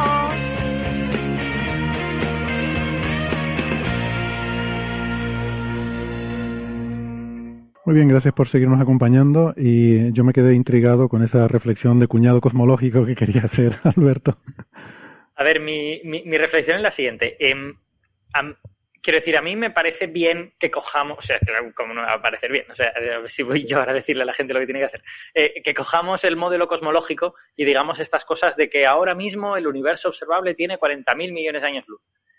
Pero como realmente nosotros no estamos viendo lo que está sucediendo ahí, tengo la sensación de que estamos hablando de una entelequia. O sea, eh, tengo la sensación de que no estamos hablando de algo completamente físico. De la misma manera, en mi cabeza es un problema similar al de la simultaneidad. O sea, nosotros podemos hablar ahora mismo de lo que está ocurriendo ahora en la galaxia Andrómeda, pero lo que está ocurriendo ahora en la galaxia Andrómeda no lo veremos hasta dentro de dos millones y pico de años. Entonces, quiero decir, me parece un buen ejercicio intelectual, pero pero no estoy seguro de si es física al 100%, ¿no? Hay, hay como muchas cosas dependientes de modelo en esas. Sí, yo, yo, creo que es al revés. Yo creo que es intentar dar una respuesta intuitiva que necesitamos en nuestro cerebro porque necesitamos trabajar con un tiempo absoluto, pero en realidad sabemos que el tiempo no es absoluto y que cada sistema de referencia tiene su propio reloj. Y como tú dices, no existen las simultaneidades. Entonces, el, propio concepto de ahora mismo no tiene mucho sentido. Y por eso yo hice la matización de que existe lo del tiempo cosmológico porque tenemos la fortuna de que el universo en un momento dado estuvo en un punto muy pequeñito, eh, en una región muy pequeña, y eso nos permite poner un reloj que es común a, todos, ¿no? Porque cada, punto del espacio tiene su reloj independiente. Entonces, podemos poner un reloj en ese momento en el que el universo estaba todo, todo junto y eso nos permite definir un ahora cosmológico. Pero si eso no hubiera sido así, no podríamos decir ahora, no tendría sentido físico. ¿No? Es decir, un, o sea, habría un ahora aquí, pero como dices tú, el, el ahora en la galaxia de Andrómeda no tendría nada que ver. Podríamos intentar definir eventos y, e interacciones que nos permitan establecer simultaneidades, pero que son específicas de un determinado evento en un determinado eh, lugar. O sea, algo que es simultáneo para un observador puede no serlo, de hecho no lo es para otro observador, ¿no? Entonces el concepto de ahora depende del observador. Y, además, y además es que mi propia, mi propia manera de pensar ha cambiado con los años en este sentido, porque cuando yo estaba en la carrera de física no hacía más que querer pensar en no, pero ¿cómo de grande es el universo ahora? No, pero no me cuentes qué mm. edad tiene, dime cómo de grande es ahora. Y pero, pero a medida que ha pasado el tiempo... pero tiene algo de sentido físico porque, o sea, Depende del modelo cosmológico el cuánto de grande es ahora, pero el poder decir tiene un tamaño ahora, eso solo depende del hecho de que hubo un eh, de que hubo un Big Bang, de que hubo un de que parte de un no de un de que todo el universo observable estaba en un eh, en una zona en una región muy pequeñita. Eso te permite mm, decir o sea, eso permite que tenga sentido el decir cuánto mide el universo ahora. Está bien definido físicamente. Pero la respuesta concreta es verdad que dependerá del modelo. Eso, mm. la alternativa sería eh, parar el tiempo e ir con una cinta métrica eh, desde aquí a ver hasta dónde, hasta dónde llega la última luz que nos llega, ¿no? Y el problema no es la cinta métrica, sino parar el tiempo. la cinta métrica es la parte fácil. un tema importante que hay que recordar, eh, estas distancias de luminosidad o calculadas, estimadas por luminosidad, se han calculado utilizando el modelo cosmológico estándar de Plan 2018, ¿vale? Con una constante de Hubble, que es un parámetro importante, el parámetro de Hubble en el tiempo actual, eh, de, eh, de alrededor de 67 y pico eh, kilómetros por megapascal por segundo, ¿vale? No es el valor, esa, ese problema que tenemos, el problema de la constante cosmológica, aquí no se ha tenido en cuenta, ¿vale? O sea, si se usara un valor cosmológico intermedio de la constante de Hubble o, el valor eh, que se ve con candelas astrofísicas, se hubiera obtenido una distancia también ligeramente diferente. Pero me da la impresión de que el error en la distancia es bastante mayor que esa, que esa variación, ¿no? De usar un modelo u otro. Y después un punto importante a recordar eso. El, LIGO ahora mismo está usando varios modelos para estimar los parámetros de las ondas gravitacionales. Son modelos que no solo difieren en que lo han eh, desarrollado gente diferente, personas diferentes, con, eh, de manera independiente, con objeto de que no haya sesgos, ¿eh? sino que además utilizan parámetros específicos, es decir, unos tienen en cuenta ciertos efectos y otros no tienen en cuenta otros efectos. Por ejemplo, un efecto muy importante es si hay precesión del momento angular, del spin del sistema binario y de cada uno de los agujeros negros. ¿no? Hay modelos con precesión eh, que tienen en cuenta efectos de la precesión eh, post-newtonianos o efectos completamente de relatividad numérica. Y hay modelos sin precesión. ¿no? Estos modelos difieren. O sea, para la misma onda eh, observada por esos tres eh, observatorios de ondas gravitacionales, los dos LIGO y Virgo, eh, obtienes parámetros distintos. ¿no? En el artículo que se ha publicado en la revista de Astrophysical Journal Letters, ahí tenéis una tabla con eh, tres de estos modelos y veis que los valores difieren claramente. ¿vale? Entonces, no solo es que cada parámetro tiene un intervalo de error importante, sino que diferentes modelos te mueven estos parámetros. Y entonces lo que pasa es que la colaboración LIGO, en el artículo publicado en, en The Physical Review Letter, ya decidieron eso después de que varios análisis de la primera onda gravitacional la del GW 15914, 150914, eh, hubo varios artículos posteriores que con mejores algoritmos cambiaron los datos originales. hubo una discusión al respecto de si qué eran más fiables, los valores que sabemos que son más fiables o los valores primeros, que por tener valor histórico han aparecido en prensa y deben de mantenerse históricamente en los libros de textos de ciencia. ¿no? Entonces llegó a la conclusión de que era mejor mantener los valores originales. Es decir, que los valores que se publicaron originalmente deben de ser los valores oficiales y que no deben de ser sustituidos por los nuevos valores, aunque los nuevos algoritmos impliquen un menor error y una mayor confianza estadística en esos valores. ¿no? Yo, sé que esto es un poco frívolo, pero entonces, venga, cojamos de radio de la Tierra el que calculó Eratosthenes. ¿Por qué no? ¿Qué puede salir mal? Te quiero decir, la, colaboración publicó el artículo y se, y se hizo eco de unos valores concretos y entonces lo que puedes criticarles es que un año y medio más tarde desarrollen mejores algoritmos y tengan... Por ejemplo, en esta señal que hemos observado ahora, de la que estamos hablando, eh, uno de los grandes problemas que tiene esta señal es que eh, solamente hemos visto eh, la parte final de la señal. O sea, cuando tenemos dos agujeros negros dando vueltas uno alrededor de otro, eh, tenemos una, señal o una, onda gravitacional que va creciendo de frecuencia. Su frecuencia va es el famoso chirp, ¿no? El uh, tienes una frecuencia más baja va subiendo la frecuencia, hay un pico de frecuencia cuando se han fusionado los dos agujeros negros y forman un objeto que realmente no es un agujero negro, es un objeto muy exótico, una topología compleja, que se suele llamar Merger. La topología depende de las masas de los objetos, si son más o menos parecidas, si son diferentes, etcétera, pero que en algunos momentos incluso puede llegar a tener agujeros, puede ser más parecido a una especie de anillo más que a lo que es estrictamente un agujero negro. Pero, es una el anillo, pero el anillo es un horizonte de sucesos, o sea, quiero decir, es, realmente exótico. es una cosa exótica y, es una cosa completamente eh, inestable, ¿vale? O sea, es un transitorio.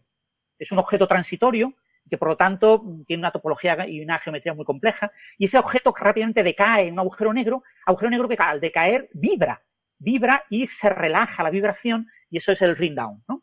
Entonces tienes spiraling, el merger y el ring down. Aquí lo que hemos observado es solamente el merger y el ring down. Y además lo hemos observado con una señal prácticamente simétrica.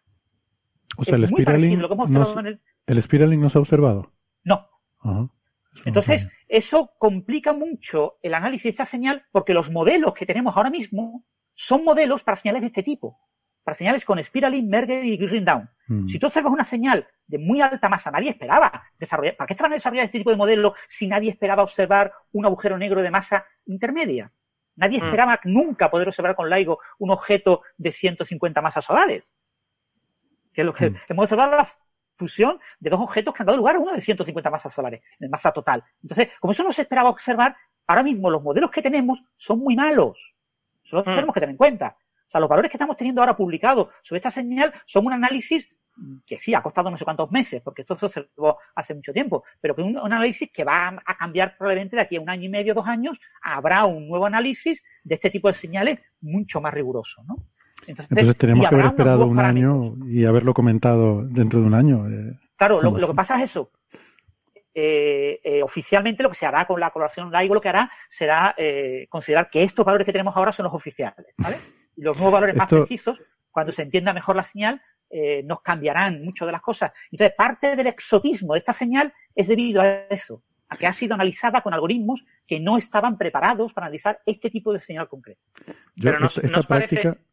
Perdona, no, dale no, no, tírale. No, bueno, ¿no les parece que esto que está diciendo Francis, que a mí me tiene totalmente eh, ojiplático, de, de, de, mantener los valores del primer análisis, aunque haya otros más, más refinados, ¿no les, ¿no les suena que es la versión científica del sostenella no enmendalla?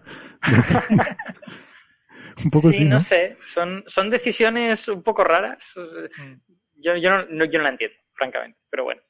Pero bueno, que, hay que recordar una cosa, que es que esto parece una tontería, ni por qué no desarrollan los algoritmos, porque desarrollar estos nuevos algoritmos para ese tipo de circunstancias requiere años de trabajo, ¿vale? Tesis doctorales, ¿vale? O sea, que no estamos hablando de una cosa que tú digas, ah, retrasamos la señal durante cinco años, ¿no? Para poder hacer un par de tesis doctorales y que, y que tengamos esos algoritmos, que no podemos hacerlo, esto hay que publicarlo. Hay que publicar ese tipo de señales, ¿no? Y hay que publicarlas con rueda de prensa y con una explicación de, mira, que es que lo que tenemos es una cosa que en ciertas cosas mm. es extraña. De todas formas, ¿tú crees que esto mm, pone en cuestión lo que se ha publicado, el, por lo menos las masas de los agujeros negros que se fusionan? No, en principio no, va a cambiar mucho. ¿no? va a mm. cambiar mucho. Puede cambiar algo, pero eso, dentro siempre de los márgenes de error, los márgenes de error son enormes. ¿eh? entonces... De todas maneras, la, la, la reflexión que yo os quería hacer es que a mí me parece bonito esto que está haciendo en la colaboración LIGO, Virgo y los observatorios de ondas gravitacionales en general, porque estamos en el siglo XXI en un momento en el que la ciencia es de muchísima precisión, muchos de los efectos grandes, gordos, ya se han visto y ahora la, la ciencia se hace pues yendo a efectos muy pequeñitos, muy sutiles, que hay que interpretar, que no son evidentes. Entonces, que de repente un experimento te diga, mira, hemos descubierto un objeto fuera del rango de lo esperado. Y, y no es no es una cosa pequeñita que veníamos sospechando desde hace 10 años y que hemos ido confirmando con 40 experimentos más, sino que de repente eso aparece delante de nuestros ojos. A mí me parece muy bonito, ¿no? Es como, es como la ciencia, la ciencia de antes. bueno, la ciencia ahora también es así, pero, pero, pero la ciencia ahora es como más sutil, ¿no? Y hay muchos descubrimientos que se, que se, se cocinan. Esto pasa cuando abres una nueva ventana, ¿no? Cuando abres una nueva ventana observacional, que fue lo que pasó con las ondas gravitacionales, de repente empieza a poder hacer estas cosas que te da igual un factor 2 arriba o abajo. Esto es un pepinazo de descubrimiento porque aquí hay un agujero negro súper gordo. Que serán 85 masas solares o serán 70 o serán 90. Me da igual, pero que sean dentro de, todo ese nivel es algo sorprendente. Y si quieres podemos empezar ahora, Francis, a discutir, que todavía no lo hemos dicho, por qué no se esperaban agujeros negros en este rango. En principio, no es que sea tampoco una cosa disparatada, pero ¿por qué no se esperaban? ¿no? Podemos, eh, o no sé si querías hacer un comentario más, Alberto, y te interrumpí. Ah, no, no, no, que va, que va. Vale, pues vamos a hablar de eso si quieres, ¿no? Que yo creo que es el punto clave aquí, ¿no? Eh, estos agujeros negros, sobre todo este de 85 masas solares, que no debería existir. Exactamente, es una cosa que tú sabes más que yo, porque es un tema de, de física estelar, ¿no? Pero básicamente lo que nos dicen los modelos de formación de agujeros negros es que muchos de ellos se fusionan, se producen por el colapso de una estrella. ¿no? Tienes una estrella muy grande, eh, la gravedad está eh, en equilibrio con la presión de radiación y, bueno, hay un cierto momento en el que se acaba el combustible y hay una explosión de supernova y, bueno, si el núcleo de la estrella es suficientemente grande, pues en lugar de producirse una estrella de neutrones, se produce un agujero negro. Eh, este modelo de formación de agujeros negros es un modelo que tiene un problema cuando la temperatura del núcleo es demasiado elevada.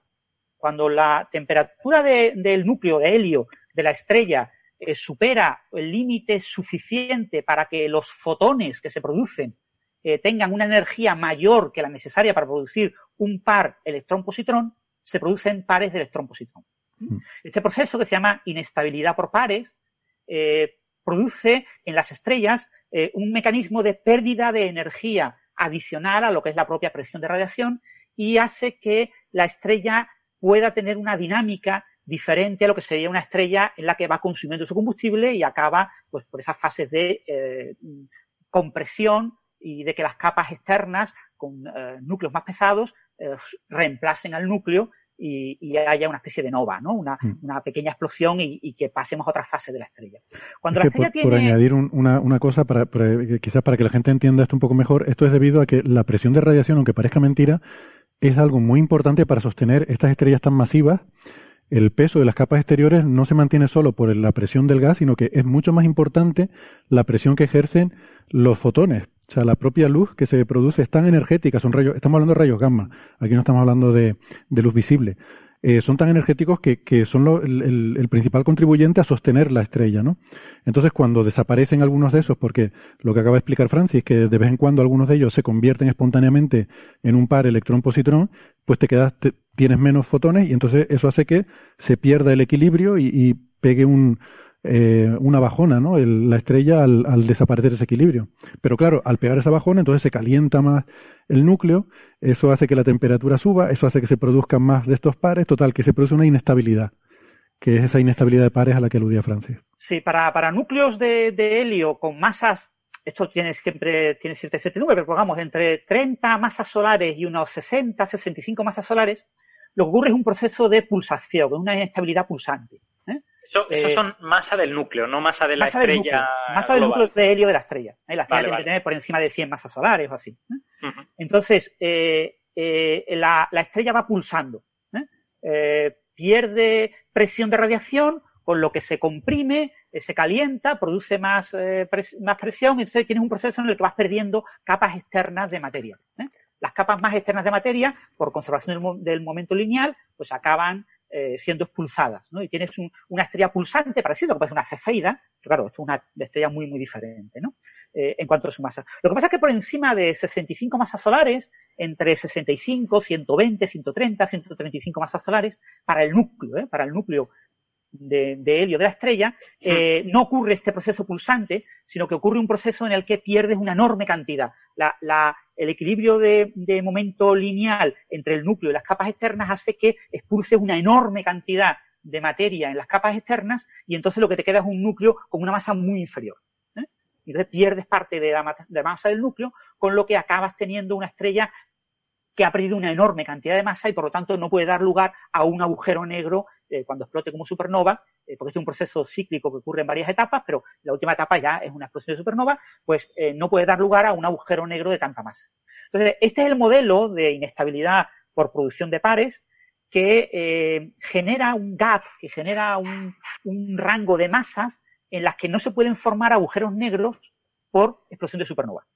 Y ese rango de masa se estima que es del orden de 60, 65 masas solares hasta del orden de 130, 135 masas solares. Hay un intervalo que es entre 35, 40 y 60, 65 masas solares en el que no tenemos ni idea, depende del modelo numérico, de modelos numéricos. Eso está poco estudiado, ¿vale? O sea, este es un problema que como no se esperaba que fuéramos a observar este tipo de agujeros negros, hay pocos estudios de relatividad numérica de este tipo de, fenómeno y este tipo de fenómeno lo entenderemos mucho mejor en los próximos años, ¿eh? mm. cuando haya mucho esfuerzo por entender esta señal. Pero yo, creo que este fenómeno nos dice que no se pueden producir agujeros negros de masas entre el orden de, pongamos, 60 masas solares o 65 masas solares y unas 130, 35 masas solares.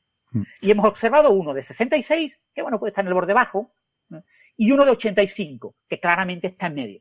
Mm. Por lo tanto, ese agujero negro de 85 masas solares no se puede haber producido por una explosión de supernova, por una gran estrella que ha eh, explotado como supernova y su núcleo ha generado el agujero negro. Se tiene que haber producido por otro mecanismo. Y eso es lo que genera esos titulares de este agujero negro no puede existir. No puede existir, no puede ser entendido. Nadie puede entenderlo con la realidad general y la física de las estrellas, porque no puede existir, cuando en realidad pues es que un mecanismo, el mecanismo que explica los agujeros negros de 30 masas solares, no explica este agujero negro, la formación de este agujero negro de 85 masas solares, pero nada más.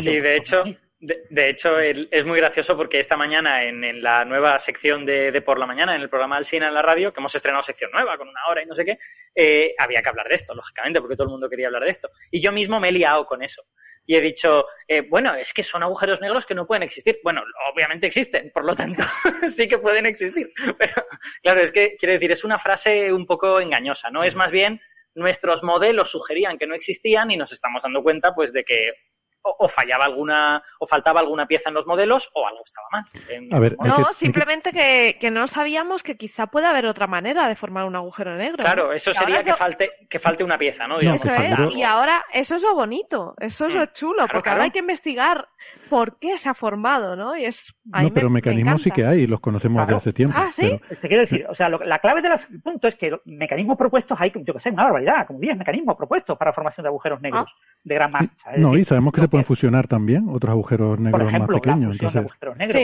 Sí, como mecanismos hay de sobra. Lo que pasa es que, claro, no son el mecanismo, entre comillas, oficial, no es el mismo mecanismo.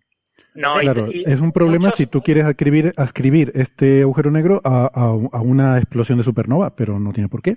pero no es, no es tan sencillo como eso, porque algunos de esos mecanismos, a mí me consta, por ejemplo, del de que sea esto una fusión secundaria, estaban de alguna manera desfavorecidos, porque el, si estos agujeros negros ya vienen de fusiones anteriores, mucha gente se había hecho una especie de estimaciones de cuántos agujeros negros hay y pensaba que esto era improbable, que tenía que mm. ocurrir muy pocas veces, porque no, no, no hay como rebaños de agujeros negros donde estén todos juntitos. Pues a lo mejor, si estos son fusiones secundarias, igual es que sí existen entornos en donde es más probable una fusión primaria y por lo tanto una fusión secundaria tiene una probabilidad razonable. Bueno, sabemos que existen los época, Claro, en la época en que estos agujeros negros se fusionaron, a lo mejor estaban más juntos. Esa, esa, es otra, porque claro, son objetos muy antiguos. Es posible que lo que vemos en las galaxias a día de hoy no sea representativo de, esa población. Eso también es posible. O aquí tenemos dos puntos importantes. El primero es eh, la estimación de la cantidad de fusiones, ¿no? Si esto es un agujero negro de segunda generación, es decir, si dos agujeros negros eh, se fusionaron de menor masa, se fusionaron para dar lugar a este agujero negro de 85 masas solares y, por lo tanto, este agujero negro es de segunda generación, eh, si ha habido tiempo suficiente para que ocurriera eso, ¿no? Para que ocurriera que hubiera estrellas que en sistemas binarios eh, ambas explotaran, dieran lugar a agujeros negros, que se fusionaran y dieran lugar a este agujero negro y que además hubiera cerca otro agujero negro de también gran masa. Eso. Entonces, eh, eso, eh, el problema que tenemos con este tipo de modelos es que hasta ahora la distribución esperada de fusiones de agujeros negros, de binarias de agujeros negros, eh, se, se, suele estimar utilizando las observaciones de LIGO Virgo O1 o 2, es decir, 10 fusiones de agujeros negros. Solo 10. Ya tenemos más de 50. Ya tenemos más de 50. Ya podríamos utilizar esos datos, pero no se pueden publicar. Pues son parte de lo que tiene, eh, digamos, eh, confidencial de la colaboración. Cuando la colaboración oficialmente libere el análisis, acá finalice el análisis de esas señales y libere esos datos, pasaremos de tener unos 10 a tener unos 50 y cambiarán muchísimo muchas de las cosas que ahora son difíciles pasarán a ser no tan difíciles, ¿vale?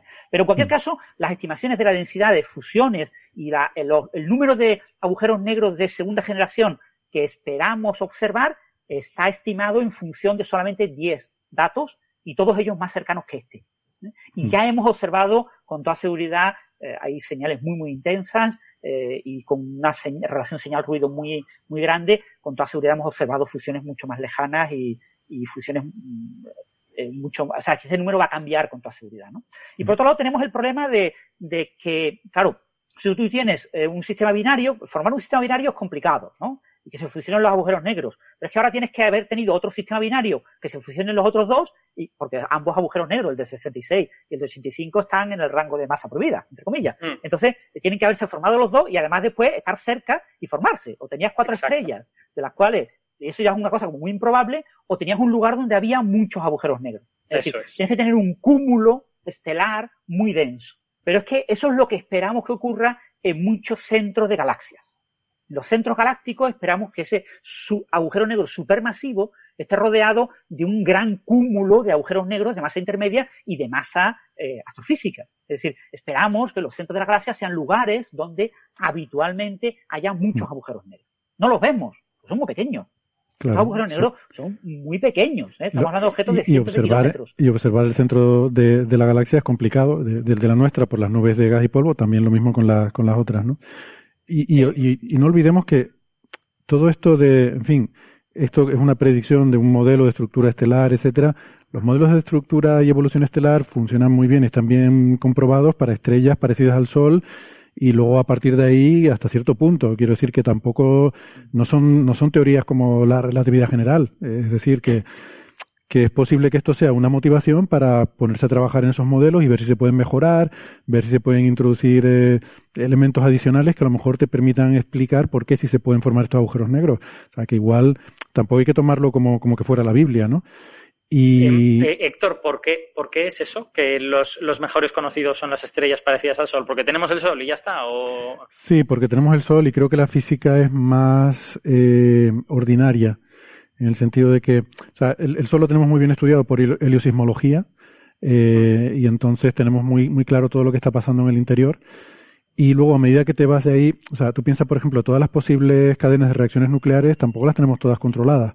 Creemos más o menos que conocemos las principales, pero, pero es muy complicado. O sea, hay muchas diferentes cadenas, que sobre todo cuando empiezas a meter diferentes elementos ahí dentro, por las cuales puedes producir, puedes producir reacciones nucleares y y, y, no todas las conocemos en detalle y tenemos bien calculado su probabilidad de, de, que ocurran, ¿no? Y mm. como eso te diría opacidades, sobre todo. Las opacidades son uno de los grandes problemas en astrofísica. Es conocer las opacidades no solo de los átomos, sino de sus iones, eh, todas las posibles transiciones que puedan tener. Tú imagínate el hierro, que es super, un elemento muy abundante, eh, la cantidad de configuraciones electrónicas que puedes tener.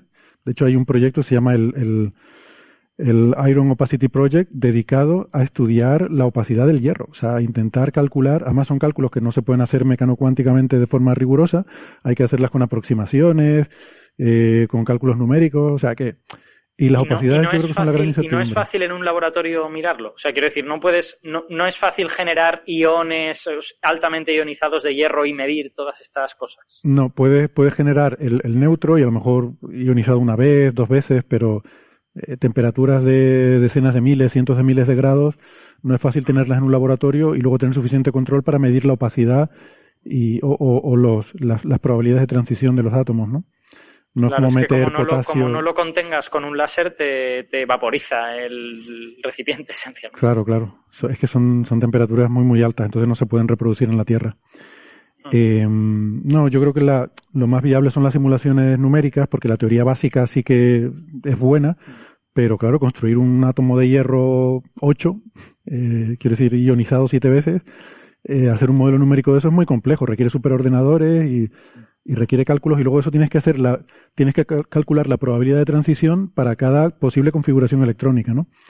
Entonces, bueno, y eso para los diferentes elementos. O sea, que es un problema muy complejo y que hay muchas incertidumbres ahí. Y yo creo que esa es el mayor, la mayor fuente de incertidumbre en los modelos estelares, ¿no? Eh, para el Sol todavía no te creas tú que lo tenemos del todo claro tampoco, ¿eh? que por eso hay cierta discusión con el tema del modelo solar. Mm, parece mentira, pero, pero hay bastante discusión con eso. Y entonces a lo que iba, que, que, no hay que tomarlo como una verdad absoluta esos modelos. ¿eh? ¿eh? puede ser una motivación para intentar darles una vuelta de tuerca. Y luego también tenemos la posibilidad de los agujeros negros primordiales, que, pero bueno, ya parece algo más exótico, ¿no? Eh, sí, eso, eso está ahí, pero digamos que al menos yo lo empezaría a considerar si me pudieran descartar todas las, todas las demás opciones no tan exóticas. Eso es como la explicación alienígena, ¿no? Siempre los agujeros negros primordiales son como una vez que has descartado todas las demás. A ver, que bueno, que otra cosa es que vengan evidencias de otro sitio. Si, si obtienes evidencias cosmológicas del universo primitivo de que podrían estar allí, entonces nos lo repensamos. Pero, mm. Pero bueno, eh, sí, a mí me parecería, yo solo con estas evidencias sería conservador y diría, no, no, esto serán fusiones secundarias y ya está. Mm. Francis comentaba una cosa en su blog. Recordar un punto importante, que es que lo que nos parecía exótico deja de ser exótico cuando ocurre muchas veces, ¿no? En el momento en el que tengamos 40 señales como esta, que eso ocurrirá dentro de menos de cinco años, ¿eh? Dentro de menos de cinco años tendremos 40 señales de uh, fusiones de agujeros negros que lleven a agujeros negros de masa intermedia. Eso, casi con toda seguridad. Esto ya no nos parecerá, nos parecerá lo más normal del mundo y no tendremos tanto conflicto. Hmm. Sí, puede ser. Sí, sí. Yo, para acabar con este tema, me gustaría em, eh, hacer una reflexión, ¿no? Que la, planteaba Francis en su blog y, y, la verdad es que cuando lo piensas se te, se te explota la cabeza, que es el intentar imaginar estos objetos, objetos de 300 kilómetros de diámetro o algo así, rotando. Eh, imaginaros, eh, eh, imaginaros, un agujero negro de 390 kilómetros de diámetro, que ya hay que imaginarse lo que es como de Málaga a Madrid, ¿no? Eh, aproximadamente a, pocos, a cientos de kilómetros de otro agujero negro de unos 500 kilómetros de diámetro, rotando en espiral alrededor uno del otro, eh, a una velocidad pues por encima del 20% de la velocidad de la luz en el vacío. Eh, están a una distancia muy, muy cortita, 100, 200 kilómetros, no más. Y están rotando esos dos enormes objetos rápidamente, en menos de una décima de segundo, se tocan y se fusionan en un único objeto, que obviamente es un objeto como una especie como de, de, de objeto con dos cabezas, ¿no? Con dos huecos que rápidamente se deforma muchísimo, rota, rota a una velocidad cercana en, en, menos de una décima de segundo, alcanza una velocidad de rotación equivalente al 70% de la velocidad de la luz en el vacío, y ese objeto se pone a vibrar eh, y, y, se decae en un agujero negro que tiene pues, un diámetro del orden de 840 kilómetros. Y así se reproducen los agujeros negros. Exactamente, es un proceso de, de, de, sexo eh, astrofísico. ¿no? Eh, uno de los grandes divulgadores le, le, llamaba el beso, el beso gravitacional. ¿no? El, eh, se dan un beso eh, ambos agujeros negros, ¿no? Y, pero imaginar eso, estamos hablando de objetos de cientos de kilómetros rotando a velocidades muy cercanas a la velocidad de la luz y, y dando como el resultado es un agujero negro de eso de, de 840 kilómetros de diámetro que rota al 70%, al 72% así de la velocidad de la luz en el vacío. Mm. Es su horizonte, ¿eh? los puntos de su horizonte. Y todo eso ocurre en menos de una décima de segundo. Y eso es lo único que hemos podido observar, ¿no? Y eso ha ocurrido, claro, eso en cambio en frecuencia es muy bajo, porque la señal que se ha observado cambia la frecuencia muy poquito. Hemos observado cuatro ciclos, ¿eh? solo cuatro ondas, ¿eh? nada, Y eh, va entre lo que parecen 40 hercios hasta aproximadamente 60 hercios. ¿eh? Es un, un, cambio en frecuencia muy bajo. La, la, primera onda gravitacional empezaba con 50 hercios y acababa casi en 2000, ¿eh? en 1800 o por ahí hercios, ¿no? Y una señal que podíamos oír, ¿no? Y, es audible, sí. Pero aquí es un, un o sea, una cosa grave, ¿no? Porque yo no sé pronunciar un sonido de 60 Hz, pero eh, un sonido de 60 Hz que, que, es, sale y ya está. O sea, es el sonido, no, no, no tiene más, ¿eh? No, no tiene un cambio en frecuencia, porque el cambio de frecuencia es muy pequeño. ¿no? Pero esto es una, una, cosa que cuando uno se lo imagina a escala astrofísica es terrible, ¿no? Y, y también imaginárselo desde el punto de vista del observador. Si tú estuvieras cerca de una nave espacial, cerca para verlo, se, con la, el rango de capacidad visual que tiene el humano, imagínate que estuviera de fondo pues el, el centro de la galaxia, ¿no? que es una zona con una enorme cantidad de gas y que tuvieras esa, esa fusión de agujeros negros delante, ¿no? delante de ese fondo para que poder ver eh, esa mancha, porque por efectos de, de lente gravitacional, el agujero negro pues te deforma el fondo, ¿no? Y ves una señal claramente distintiva. Eso lo podéis ver en, si buscáis en la web, podéis encontrar la imagen que daría un agujero negro colocado dentro de un fondo, eh, pues como un gas, una nube de gas, ¿no? Y entonces tú podrías verlo. Pues para, para poderlo ver, te tendrías, por la resolución que tenemos en los ojos, tendrías que acercarte a distancias tan próximas que sentirías la energía de la onda gravitacional. Que la onda gravitacional sería peligrosa para ti, eh, ese paso de esa onda gravitacional, pues tienes que acercar muchísimo. Si para verlo de manera segura tienes que alejarte tanto que ya tendrías que utilizar un instrumento, un telescopio o algo para poder ver eh, esa señal. ¿no? Es, es una, los agujeros negros son objetos tan pequeños y las fusiones, lo que estamos observando, son los instantes ultimísimos de la fusión. ¿no? Eh, lo único que tiene la frecuencia adecuada para que lo podamos ver, ¿no? Porque nuestro detector solo ve un rango de frecuencia relativamente pequeño, de ese orden, entre 20 y 2000 hercios, que, que, para ver eh, los agujeros negros rotando en espiral mucho antes, necesitaríamos poder ver frecuencias mucho más bajas que ahora mismo están fuera de, del alcance de nuestros detectores, ¿no? Y que podrá ver LISA. LISA, cuando tengamos el, detector de ondas gravitacionales eh, eh, de tamaño básicamente la órbita de la Tierra, eh, podremos bueno, no es de tamaño de la órbita de la Tierra, es mucho más pequeño. es alrededor de la Tierra. En, en, los puntos de la Gran, o sea, rota alrededor de un punto de la Gran. La órbita de la Luna, digamos, más, grande, pero... Pero, pero bueno, pues podrá, podrá haber señales del orden de milihercios. Y al poder ver milihercios, podrá avisarnos de futuras fusiones. Y podrá avisarnos durante varios días antes, va a haber una fusión en tal lugar porque va, a observar fusiones de este tipo, pero las va a observar esos días antes de que ocurran. Entonces, mm, tendremos un aviso, verá un trozo del aviso, un tiempo, no sé, minutos, horas, y dirá, ahí va a ocurrir una señal, estaros preparados que dentro de un día y medio llegará a la frecuencia que vosotros podréis observar.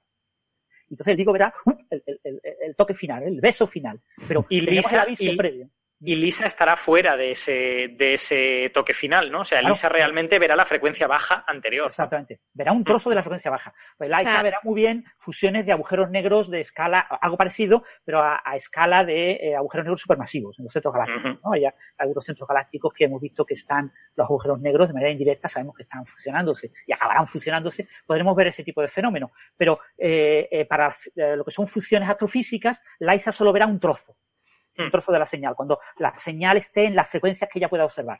Pero eso nos advertirá de en qué lugar va a ocurrir una fusión. Digamos que Lisa es como en cualquier peli de superhéroes, el policía gordito que dice tras ellos, tras ellos. Exactamente, hay que usted puede buscarlo. Entonces, ese tipo de cosas, eh, realmente es impresionante eh, imaginar ese tipo de fenómenos astrofísicos. Son los fenómenos astrofísicos más energéticos, ¿no? Aquí se han producido del orden de ocho masas solares en energía gravitacional. Eso es una barbaridad de energía. Ocho masas solares es una barbaridad. Una décima de segundo en una décima de segundo. Increíble. Tengo que decir, Francis, que, la comparación que has hecho me ha gustado mucho. No, me lo había imaginado yo nunca así, porque es que realmente puedes colocar estos dos agujeros negros encima del mapa de España. Pones uno, digamos, pues por Huelva y el otro por Bilbao y, más o menos están dando vueltas encima del mapa de España. yo creo que te voy a robar esa metáfora, qué bonito. Mola. Y son enormes, ¿eh? estamos hablando de objetos enormes. Sí, sí, sí. Esto asumiendo que son agujeros negros de Schwarzschild, ¿no? Si ya son de, de Kerr, hay que modificar un poco todos los números, ¿no? Todo, esto de los números siempre es muy complicado, porque como no sabemos las masas, tenemos mucha incertidumbre con los tamaños, pero bueno, una idea general de los números, yo creo que es ilustrativo para la gente, es muy... Hmm. Sí. Da como una sensación de que esto realmente es algo, lo que es, es algo realmente impresionante. Yo quería haber mencionado, y si quieren con eso vamos terminando el tema, eh, antes cuando hablábamos de que esto en fin, no es una crisis ni para la relatividad general, desde luego, ni, ni, ni para reescribir los libros de física, eh, un extracto del, del, paper que se publica en el Astrophysical Journal Letter, que es justamente el que dice que tenemos problemas para intentar averiguar de dónde venía este agujero negro, ¿no?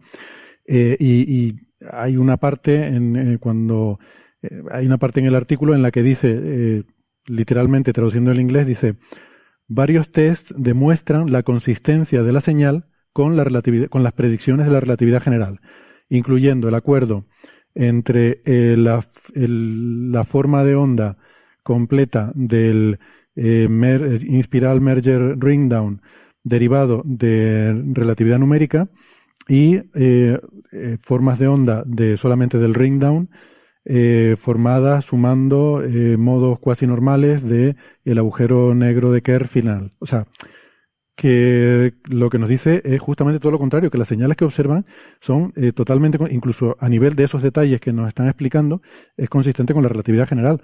El problema es el que decíamos antes, ¿cómo se puede formar un agujero negro de ochenta y pico masas solares? Pues bueno, pues igual están mal o, no son precisas esas, esos modelos de estructura, de estructura estelar, o lo mismo ha habido fusiones previas y hay que afinar un poco la estadística de poblaciones que hay, o puede ser alguna otra cosa, como agujeros negros primordiales muy grandes que puede haber, que no sabemos, y, y, bueno, y vaya usted a saber, pero lo que hay es que seguir investigando, ¿no? No, no hay Entonces, Héctor, si, si, lo he entendido bien, el titular correcto es Newton estaba equivocado, ¿no? Bueno, eso sí, pero eso ya lo teníamos claro, ¿no?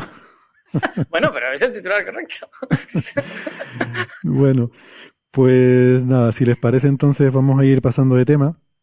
Y lo que vamos a hacer es. más que Newton, Mitchell, ¿no? Mitchell, el de las estrellas oscuras, ¿no? Hmm. Ah, yo pensaba en el jugador de fútbol y me he quedado pillada. Sí, yo la verdad es que no sé de quién hablas, debo reconocer. Bueno, el, sabéis, eh, eh, eh, se me acaba de olvidar el nombre, el anterior, pero bueno, a finales del siglo XVIII se plantea la posibilidad de que puedan existir sistemas binarios de estrellas, ¿no? Entonces se plantean cuáles pueden ser los límites a observacionalmente ver sistemas binarios. Entonces se plantea como límite, un límite podría ser un sistema binario en el que eh, los objetos, esas estrellas, tuvieran masas tan grandes que su eh, velocidad de escape fuera la velocidad la luz. Entonces se les llama estrellas oscuras. Serían estrellas que no podríamos observar, pero que podríamos detectar en un sistema binario si esa estrella estuviera al lado de una estrella visible. Un sistema binario con una estrella eh, que tuviera una velocidad de escape menor que la velocidad de la luz y una estrella que tuviera, se llamaban estrellas negras, una estrella negra que tuviera como velocidad de escape la velocidad de la luz, yo podría detectar la presencia de la invisible, porque no escapa la radiación de ella, gracias a tener un sistema binario y poder ver la otra. ¿eh? El, tambaleo de la luz, y eso lo proponen a finales del siglo XVIII, lo propone Mitchell, ¿no? Eh, esa idea, eh, por supuesto Mitchell es británico, la, misma idea la plantea Laplace, pero ya en Francia, unos años más tarde, ¿no? Por eso mucha gente dice que él era el padre de los agujeros negros. En realidad nunca habla de agujeros negros, habla de estrellas con una velocidad de escape pensando en objetos muy grandes. Él calculó qué tamaño tienen que tener estas estrellas, su cálculo es completamente erróneo, eh, pero bueno, porque claro, no tenían ningún tipo de idea de física estelar, no sabían lo que era una estrella, ¿vale? O sea, en este momento no se sabía lo que era una estrella. ¿eh? Claro, es que le pondría la densidad que le, apetecía, ¿no? Claro, mm. y, pero eso es lo, menos relevante. Lo, lo, más interesante es la idea de que podía, eso es lo que hemos hecho con las binarias de rayos X detectar utilizando un objeto visible eh, eh, un objeto invisible, ¿no? Y ya plantea eh, Mitchell esa posibilidad, la posibilidad de, eso. Y, Mitchell trabajó en esta línea porque empezó a trabajar con Cavendish, el tema de la balanza de Cavendish para medir la, la, porque Newton nunca utilizó la constante de la gravitación de Newton. La constante de gravitación de Newton no existe en los trabajos de Newton, ¿vale? Aún no la había inventado, claro. Claro, no lo había inventado. lo que usaba era el producto de la constante de gravitación universal por la masa de la Tierra, o el mm. producto por la masa del Sol. O sea, siempre era ese producto, ¿vale? Era imposible obtener una constante, ¿no? Eh, pues eh, las primeras medidas de la constante, que son de Cavendish de finales del siglo XVIII, eh, es cuando, trabajando con Mitchell, resulta que Cavendish se muere. Y, y entonces al morirse, pues Mitchell decide cambiar un poco de tema de investigación y plantea esta idea de estudiar sistemas binarios, cómo detectar eh, objetos que no podemos ver utilizando un sistema binario en el que uno de los objetos sí es visible. Mm.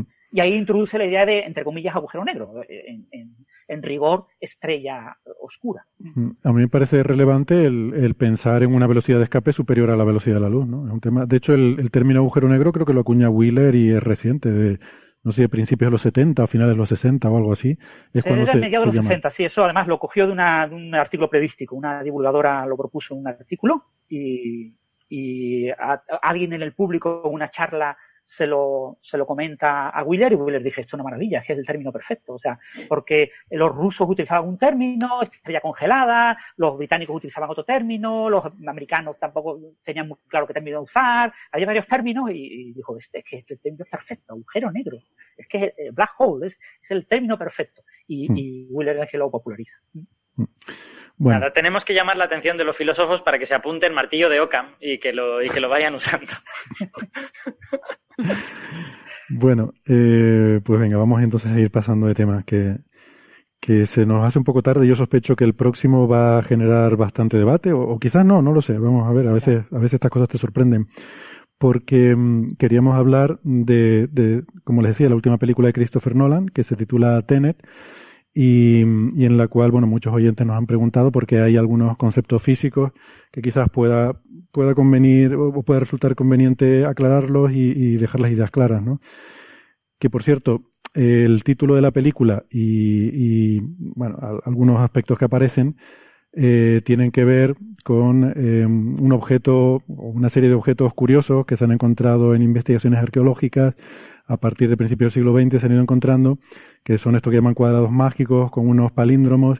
Me gustaría que no entráramos en ese tema porque primero no es muy relevante para la película y segundo porque es un tema eh, de por sí interesante y le, me gustaría pedirle a, María Rives, a Neferchiti, que si, si viene y, nos habla de, ese tema, pues quizás la próxima semana, y, y nos lo cuenta, ¿no? No sé, acaba de pasar, al, acaba de pasar alguien caminándose detrás muy raro. Bueno, que mm, la cuestión es que esta es una película, eh, ya la gente que no quiera escuchar spoilers, aunque yo creo que no vamos a hacer muchos spoilers, francamente, porque la parte física se ve un poquito desde el principio y creo que es de lo que vamos a estar hablando en general, de lo que es la trama en sí de la película, que no tiene mucho que ver ni con la física ni con nada. No estoy seguro, salvo algún detallito. Mm, yo creo que no vamos a hacer mucho spoiler, ¿no? Pero bueno, si en, alguien... en el artículo que he escrito yo esta mañana, realmente, eh, bueno, pues porque hablamos de que se juega con el tiempo y tal, pero ya está. Es el único spoiler que necesitaba. Nada, chavales, ya sabéis, Bruce Willis está muerto. Bueno, siempre hay que hacer algún tipo de spoiler. Bueno, por cierto, lo de Tenet también es un juego de palabras, eh, también con la palabra ten, con la palabra 10, eh, porque 10 minutos es un elemento clave en la película. Es verdad. Y, entonces Christopher Nolan juega con, con 10 minutos hacia adelante, ten, y 10 minutos hacia atrás, net. ¿no? Ah, vale. Eso no lo sabía. Interesante. Sí es verdad que aparece 10 minutos varias veces, ¿no? Bueno, pues nada, les voy a preguntar entonces primero brevemente a cada uno de ustedes qué les aparece. Aunque creo que Sara no la has visto, ¿verdad? La película. No, no, yo no la he visto. ¿Quieres desconectarte o.? No, no, no, no, no, no. Vale, a mí los spoilers me dan igual. Yo creo que va a haber muy poquito spoiler, francamente, y además es un poco irrelevante porque no hay mucha mm, cosa de esta que, que te sorprende, o sea, que que no creo que sea el valor de la película los posibles spoilers que puedas hacer. O sea, toda esta cosa de la movida con el tiempo queda clara a los 10 minutos, 15 minutos de película, o sea que ahí no hay gran spoiler.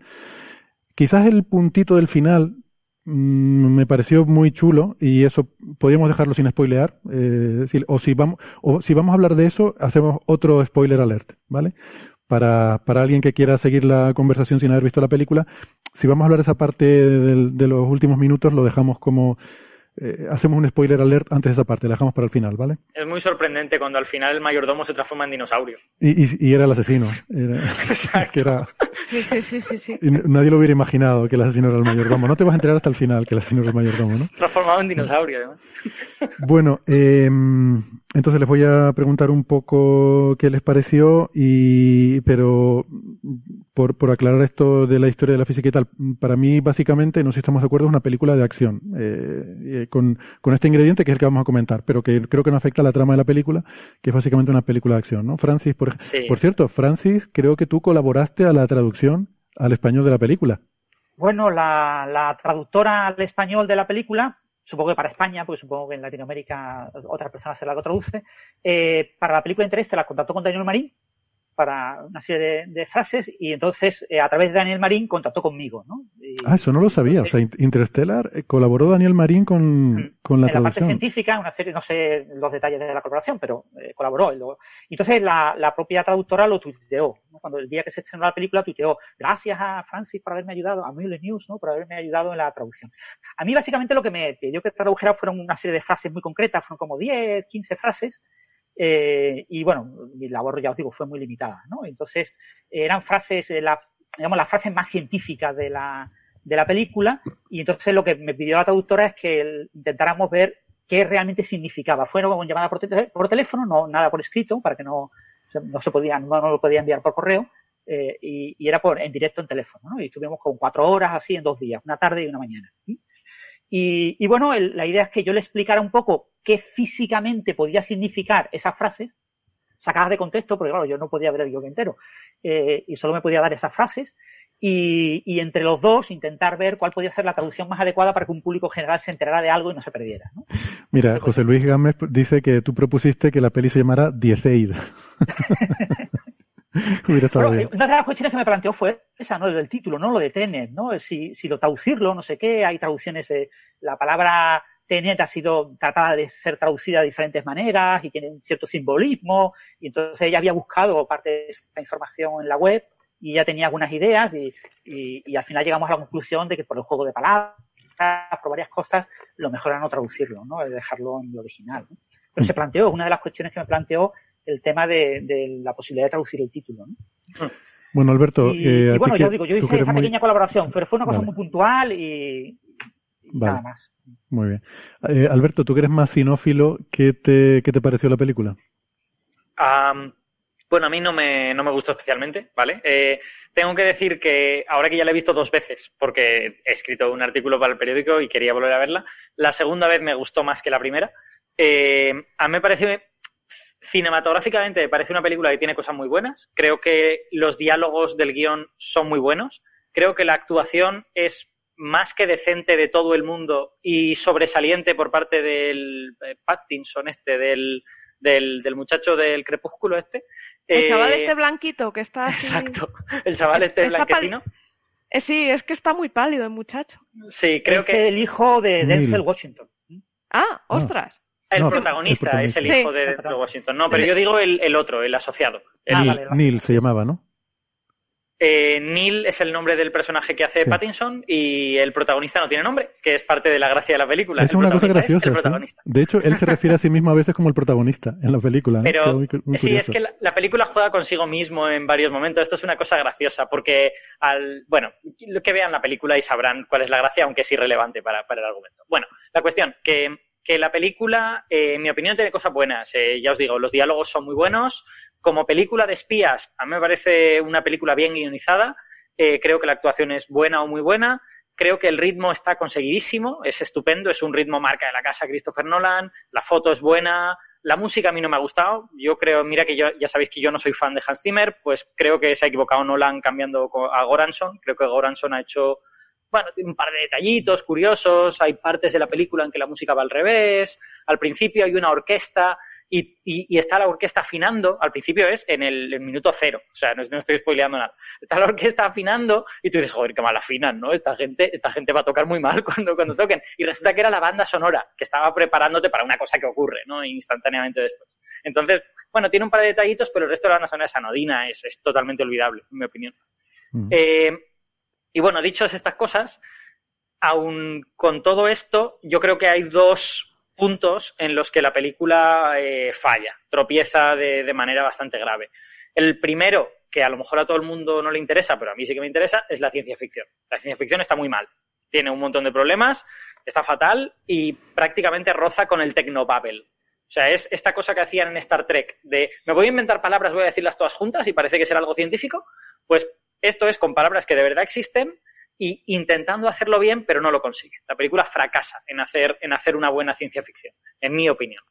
Y luego la segunda, que a mí me parece la más importante, es que yo creo que la película no encuentra un punto en el que vivir. Es decir, quiere ser por un lado una cinta de acción, quiere ser por otro lado una cinta de ciencia ficción, y cuando las juntas los dos, se queda en una especie de terreno de nadie que es un poco incómodo, porque es, tiene un ritmo muy alto para que disfrutes bien de la ciencia ficción y la ciencia ficción, que es muy compleja, porque a Nolan le gusta hacerla compleja y seguro que él se divirtió mucho haciendo eso, eh, al ser tan compleja tampoco te deja disfrutar de la acción. Entonces, yo tengo la sensación de que Nolan intentó hacer algo muy ambicioso y no ha conseguido hacerlo bien. Mm. Esta es honestamente mi sensación. La gente puede, puede decirme todo por Twitter si quiere. Eh, a, mí, a mí me parece que no, que no lo ha conseguido. Y creo que aún así es una peli que vale la pena ver ¿eh? y que que tiene cosas muy buenas. O sea, es que, todo no, es, que no es dinero perdido ir a verla al cine, que te puedes entretener y tiene sus cosas, pero que no pensarías que es una obra maestra de... no, pero porque no está acabada, porque, porque tiene ideas buenas que no consiguen llegar a donde yo pienso que deberían llegar. Eh, eh, Francis, también en términos, una película que hay en términos genéricos.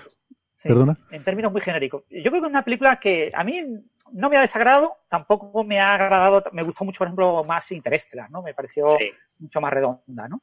Hmm. Eh, yo esperaba mucho más ciencia. Pues ya digo, yo no había visto el guion, había visto unas frases cortas y, tenía una sensación de que iba a tener más ciencia y, tiene poca ciencia, ¿no? Y, claro, una ciencia. Es que, es que tienes que tener, tienes que tener más paciencia. Yo voy a dar una charla en octubre sobre la ciencia de la película, voy a hablar de viajes en el tiempo y de, y de explicar un poco con muchos spoilers lo poca ciencia que hay en la película. Y, hmm. Pero bueno, eh, tampoco quiero adelantar demasiadas cosas de la charla, tampoco la tengo preparada, tengo ya algunas ideas, pero no la tengo completamente preparada. Pero yo esperaba más ciencia y eh, porque sabía, por ejemplo, que había consultado, Christopher Nolan eh, es el guionista de la película, él solo, eh, Interestelar era con el hermano, eh, y, y, Christopher Nolan había consultado, yo sé que había consultado a Kip Thorne algunas partes, algunos trozos de la película. Eh, probablemente por la cita Feynman y Wheeler y, y algún detallito más. Eh, pero mm, y, yo esperaba más, ¿vale? yo esperaba fiel a su relación con Kip Thorne, le consulta y luego no le hace ningún caso, yo, vi unas declaraciones de, Nolan diciendo que él, se había inspirado en algunas conversaciones que había mantenido con Kip Thorne, pero me dio la impresión que estaba hablando que eran conversaciones antiguas de Interstellar. Y que dice, dice, pero eh, como le prometí a Kip, no iba a volver a meter su nombre en esto, o algo así, como diciendo, pero como diciendo creo que como una especie de complicidad entre ellos, ¿no? De que quería por una parte dar crédito de que muchas de las ideas se, se le habían ocurrido de conversiones que había tenido con Kip Thorne y que él tenía intención de volver a darle otra vuelta de tuerca a esto del tiempo y tal, y, y, que esas conversiones con Kip Thorne le habían servido mucho. Quería como agradecerle por eso, pero que por otra parte no quería, como no había sido un asesoramiento, no quería que lo que crucificaran al pobre Thorne por culpa de, yo qué sé, las patadas que haya podido meter Nolan en la película y como que desvincularlo un poco de eso, ¿no? Pero bueno, perdona, Francis, ese era el comentario que, vi. No, no, sí, sí, en principio yo esperaba más en ese sentido, pero bueno, está bien. A mí la película no me ha desagradado, como película de espías y de acción está muy bien, está muy bien. Mm. Este tipo de, de abuso del sonido súper intenso, ese mm. que, bueno, es muy de Ciner y, de, a mí no me ha gustado demasiado, quizás lo... Es muy del siglo XXI eso, muy del cine del siglo XXI. Mm. Y, pero por lo demás bien, o sea, la película yo la he disfrutado y, y, bueno, la he visto en, versión traducida al español, ¿no? Para ver que, cómo se había traducido. Y la he visto en versión original y está muy bien. La verdad es que es, eh, una película que cuando, la ves dos veces, yo en mi opinión creo que es una película que, que la entiendes mejor cuando la ves dos veces, ¿no? La segunda vez que lo ves, ves en la primera parte de la película muchos detalles que te han pasado desapercibidos porque no sabías que eran claves en el, en el guion y que te enteras de que son claves eh, al final. Entonces, puedes tener buena memoria y recordar al final, ah, pues mira, eso lo vi, pero prefiero verlo una segunda vez y en la segunda vez ya eh, mucho mejor eh, la historia. Y quizás, como dice Alberto, la segunda vez te gusta un poquito más que la primera, pero yo, yo, por eso. yo tengo que decir que mi experiencia fue más bien que la primera estaba poniendo mucho, mucho esfuerzo por tratar de entender qué estaba pasando. Eh, y en parte porque la peli es compleja en algunos momentos, mm. tiene en concreto dos momentos en que suceden bastantes cosas por segundo, eh, y en parte porque es contradictoria, no lo estaba consiguiendo. Entonces la primera vez para mí fue súper frustrante. Fue en plan de la peli está yendo por delante de mí todo el rato, yo estoy pensando mucho, me estoy cansando muchísimo y, estoy consiguiendo entender solo un porcentaje, ¿no? Mm. Luego ya la segunda vez, cuando ya sé dónde están las trampas, en qué momento no me tengo que preocupar porque es magia y todo esto, pues la disfruto mucho mejor. Mm. Yo, si quieren, les, doy mi opinión también. Yo la vi en, versión original, o sea que me perdí las contribuciones de Francis, pero seguro que está bien traducida. Lo está, ¿eh? debo decir, yo la he visto la primera en español, la segunda en inglés, y a mí me gustó mucho la, traducción científica. Así que creo que sirvió de mucho la, conversación que tuviste. Vale. Y bueno, eh, Sara, te, salto en el turno porque como entiendo que no lo has visto, ¿no? O sea, que, no, no. Vale. Pues entonces nada, yo iba en principio muy un poco de uñas por los comentarios que había leído y porque a mí estas cosas, a mí que me toquen los viajes en el tiempo me rechina mucho. Es decir, o, o se hace bien, pero realmente hay muy pocas películas que lo hacen bien o realmente em, o, lo haces como un juego, como ¿qué te digo yo? Regreso al futuro. Pues regreso Yakuza al pasado, por ejemplo. ¿Cómo, perdona? Yakuza al pasado. Ah, esa no la he visto. ¿No? si es en plan divertido, pues está bien y tal. Y sin embargo, iba con esa aprensión inicial y la peli me gustó. Debo decir que me gustó a ver, moderadamente, moderadamente. Mm, pero la disfruté como peli del 007. O sea, para mí es una película de 007 moderna. Sí. Es decir, un, mm. espía, eh, un, tío con un carisma, eh, su forma de hablar, atractivo, bien vestido, elegante, que se mueve entre millonarios, entre yates, en altas instancias internacionales. ¿no? De hecho, se habla bastante de eso en la película. Eh, aunque usted esté bien vestido, no es de este mundo, tal. O sea, eh, él intenta, ¿no? Eh, digamos que meterse en un mundo de clase muy alta, ¿no? Con supermillonarios, tal, como las pelis del 007, realmente, ¿no? Seductor, etcétera. Em, la, parte, la parte del guion de espías, en mi opinión, es brillante. En mi opinión, es un gran guion. Ahí, ahí está muy bien. Yo esas películas me gustaban mucho de muy jovencito, ahora ya me gustan menos, pero bueno, todavía me gusta lo suficiente como para decir, no, no, me, no es una peli que me encantó, que me dejó marcado, pero bueno, me, me, lo, me lo pasé mejor de lo que esperaba. O sea, yo iba con una idea un poco negativa de entrada y luego me senté, vi la película y dije, caramba, pues está bien, pues, pues no está mal. Me lo he pasado bien viendo la película.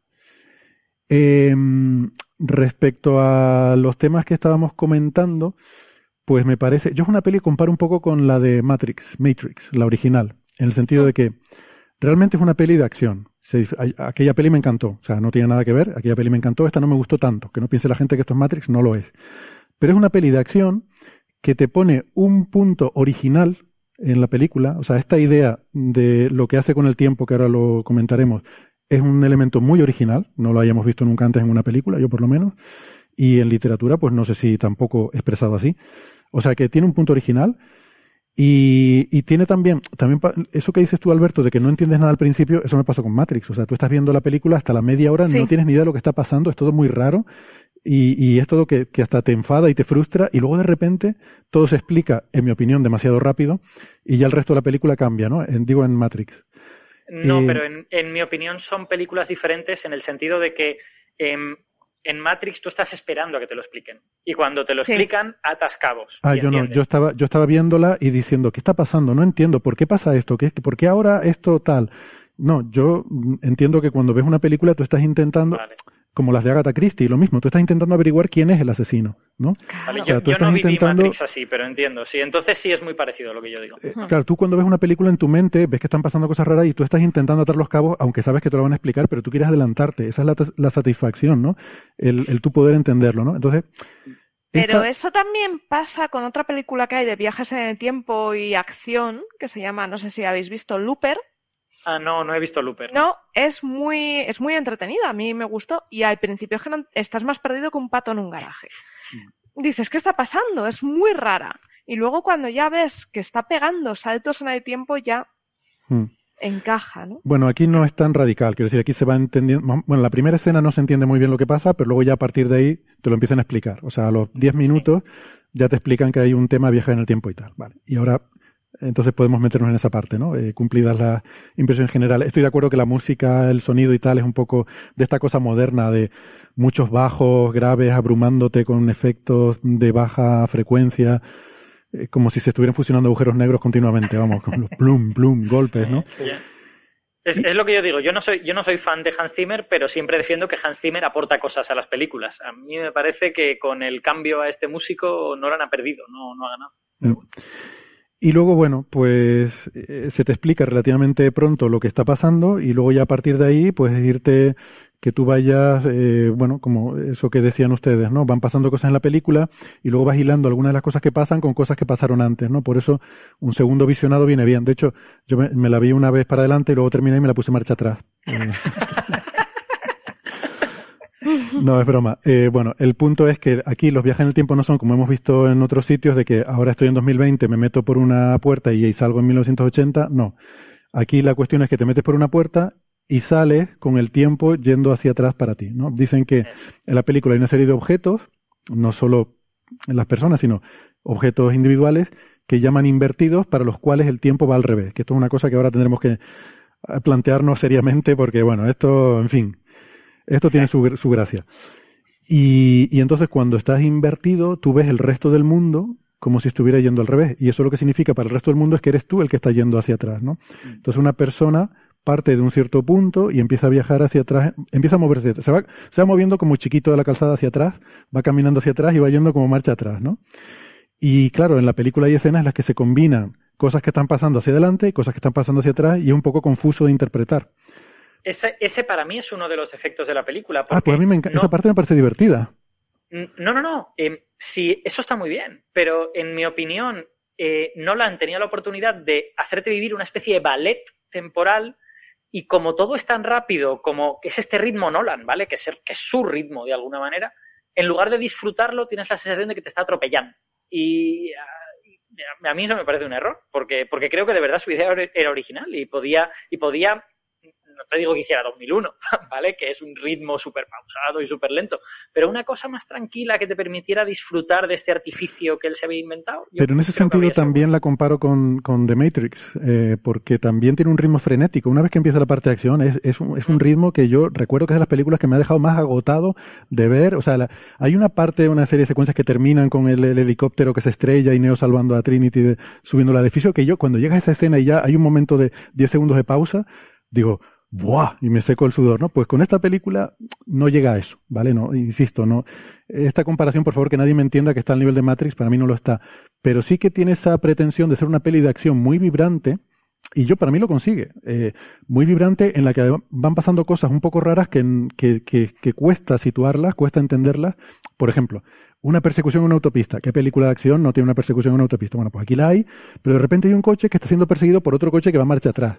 Y lo primero que digo es que disparate. No, no, no, no va marcha atrás. Claro. No va marcha. Déjame terminar. Digo, que disparate, el ah, coche marcha atrás no puede correr tanto. Hasta que me di cuenta y digo, ostras, no, no va marcha atrás. Es que está invertido. o sea, el coche está conduciendo hacia adelante. el, pero... el coche va en quinta o en sexta, pero se está moviendo al revés. En su tiempo al revés, claro. Bueno, vamos con el tiempo al revés entonces. Eh, claro, aquí entran muchos problemas de ¿Cómo defines eso? ¿Qué significa? Y se lo despachan de entrada al principio con una científica que le dice, no, no pienses esto porque es muy complicado. Esto es instinto. O sea, hay una, hay una bala en el suelo y dice, no, esto, esto es un objeto invertido. Y, y la científica así pone la mano y la bala se, se, sube y se le pone en su mano. En vez de caer, ha subido a mi mano. Y el otro dice, oh, ¿cómo lo has hecho y tal? Yo no puedo hacerlo. Dice, no, tiene que ser por instinto, no puedes pensar en ello. Y tú dices, vale. O sea, de alguna forma la inversión temporal tiene algo que ver con cómo tu instinto, pero eso también es mucho de estos directores de meter el factor humano. O sea, esto de la ciencia es muy complicado. Vamos a meter un factor humano, las emociones, el amor es lo que pasa a través del tiempo, en las dimensiones del espacio del tiempo. Instinto, no pienses en las cosas. Hay una, hay una palabra técnica para, para describir esa línea en concreto del diálogo que es bullshit. es una palabra que la Sí, sí, pero es un tipo, un tipo de bullshit muy particular. Es decir, en vez de intentar eh, o sea, esto es una cuestión si me permites esto un momento para aclarar mejor quizás a los oyentes que no lo tienen la idea. La idea es que si tú pones la mano encima de la bala eh, haciendo el gesto de soltar la bala, la bala se te acerca a la mano. Pero si tú pones cualquier otro gesto, la bala se queda en el suelo. Entonces eh, ella le dice al, al protagonista, tienes que poner el gesto de manera instintiva, el gesto de querer soltar la bala para que la bala llegue a tu mano. Porque si haces el gesto habitual de querer coger la bala, pues ese gesto, eh, que es un gesto como más pensado, no, te, no hará que la bala suba hasta arriba. ¿no? Hmm. Sí, vale, pues lo, eh, de hecho yo tampoco lo había entendido así, o sea que me lo acabas de explicar mejor y, tiene un poco más de sentido, pero bueno. No, no, yo, lo tienes que hacer al revés. Yo sigo sin comprar, o sea, quiero decir, es, es evidente que si piensas va a salir igualmente. Simplemente lo que pasa es que tus primeros instintos cuando piensas, pues no son de hacer las cosas al revés. Entonces la chica le está diciendo no trates de analizar, y trata de pues, ver qué pasa, ¿no? Ah, progresa por prueba y error. Hmm. Pero, pero a mí esas, esas líneas de no pienses, siente, a mí me parece que debería estar prohibidas, vamos, es tarjeta roja directa. Debería ser tarjeta roja directa. Eso y meter, bueno, ahora hablaremos de eso. Entonces, el punto fundamental, la inversión temporal. Eh, nos dicen en dos frases, se lo despachan muy rapidito, lo cual yo agradezco. Es decir, yo voy a meter aquí un elemento de ficción, que me lo voy a inventar y está muy guay. Perfecto. Yo estas cosas casi prefiero que no me las intenten revestir de justificación científica, sino que me digas, mira, esto es una tecnología del futuro, que no entendemos, que al final es lo que es, está bien, porque es una tecnología futura que no se ha inventado ahora, pero con esa capacidad de ir hacia atrás en el tiempo, el futuro, alguien, está viniendo hacia atrás y contactando con nosotros para sus propios intereses, ¿no? Mm. Entonces, es algo que viene del futuro. Y esa tecnología futura permite mm, Vale, que de alguna forma estos objetos puedan moverse hacia atrás en el tiempo. Y yo prefiero que me lo dejes como un precepto de la película y no me lo justifiques mucho. Eso, por ejemplo, me molesta mucho en Dark, que después de las recomendaciones aquí la empecé a ver y me se meten unas comederas de tarro intentando explicar físicamente el rollo del viaje en el tiempo de Dark. Y luego encima con historias pseudofilosóficas cutres que... que ¿Pero por qué temporada vas? Espera, espera, quieto. La primera, la primera. Ya terminé la ah, primera. No, pues espérate, espérate. Bueno, pero prefiero... Pero prefiero que no, no es que aún te queda, te queda tela. Es peor todavía, ¿no? Me lo temía. No, no, más bestia, sí, sí es. Me lo temía. Prefiero que no me lo justifiques mucho. Entonces aquí dan un par de pinceladas, hablan de la entropía, ¿no? Que es, un, es una palabra que tiene mucha mística también. La gente cuando habla de entropía parece que es una cosa. Sí. Y dicen, no, es un objeto que tiene su entropía, su entropía al revés. Bueno. Eh, bueno, vale. Pero esto hace referencia a que eh, eh, quizás podemos aprovechar para explicar un poco la física de estas cosas. A nivel microscópico, las leyes de la física son bastante reversibles en el tiempo. Quiero decir que el comportamiento de, un determinado sistema eh, se parece. Es difícil distinguir si te ponen una película grabada de una partícula haciendo algo y, si te la ponen marcha atrás, mm, tú no sabes cuál es la correcta, porque las dos son posibles. ¿no? las leyes de la física mm, permiten tanto una cosa como la otra. ¿no? Y eso, y eso pasa a nivel macroscópico con muchos procesos también. O sea, en general, con los procesos que no involucran calor, que, solo son, son procesos mecánicos, que no tienen termodinámica, en general suele ser difícil saber cuál es el flujo del tiempo correcto si te enseñan. Si te enseñan sí, pero si yo veo una persona caminando hacia adelante y lo grabo y lo pongo marcha atrás, veo que, que, no, que eso no es lo que yo espero, me choca, porque las personas caminan hacia adelante de una forma, no se caminan hacia atrás, ¿no? Entonces, ahí es donde entra un poco el hecho de que a nivel macroscópico, pues al final sí que hay una organización en cómo evolucionan las cosas que tiene que ver con leyes estadísticas. Tengo, la sensación de que eso puede tener que ver con el rozamiento, ¿eh? o sea, habría que mirarlo. Porque, por mm. ejemplo, los pájaros, que está claro que vuelan con la cabeza por delante y no con la cola por delante, eso es porque utilizan el rozamiento. O sea, que hay algo termodinámico en, ello. Fijaros, eh, cuando tú consideras un péndulo, imaginaros un péndulo y mm. olvidémonos del rozamiento, es imposible ver la película al derecho o al revés. Si tú te pones el péndulo en un sentido, te lo pones en otro, no eres capaz de saber cómo, está, si alguien ha invertido la, película. Obviamente, si está mucho tiempo y ves el efecto de rozamiento, pues obviamente la película al revés, el péndulo va mm. aumentando su amplitud en lugar de, perder amplitud. En el problema de la persona que anda, el problema es que nosotros andamos cayendo. Es una cosa que eh, nosotros para poder mm. movernos lo que tenemos es que desequilibrarnos. Mm. Hacemos un, cambio de nuestro centro de gravedad hasta un punto en el que obligatoriamente vamos a caer al suelo y entonces tenemos que mover la pierna para recuperar ese punto de equilibrio y resituar el, centro de gravedad. Entonces nuestro centro de gravedad en el proceso de andar está subiendo y bajando en un cierto movimiento, pero nuestro movimiento es un movimiento de caída. Entonces, claro, como es un movimiento de caída, tú caes. Cuando tú pones la película de una persona andando al revés, tú te das cuenta de que no está cayendo, está anticayendo, está eh, recuperándose de una caída. No, no, las cosas caen hacia abajo, no puede recuperarse hacia atrás. Por eso el andar hacia atrás te da la sensación de que, de que está mal, de que eh, notas en los efectos, las cosas que caen, eh, sí notamos mucho eso. Pero las cosas que oscilan, como sería, por ejemplo, el centro de gravedad de la persona que va andando, si solo pudiéramos ver esa parte central del movimiento sin ver el proceso de caída, que prácticamente es, tienes que, yo qué sé, supongo que habrá que ver solamente la parte central del cuerpo sin ver la parte de, hombros para arriba ni de rodillas para abajo, pues tú no verías si se mueve en un sentido o en otro, ¿no? Mm. Pero cuando ves el proceso de caída, pues sí ves que, falla, ¿no? Sí.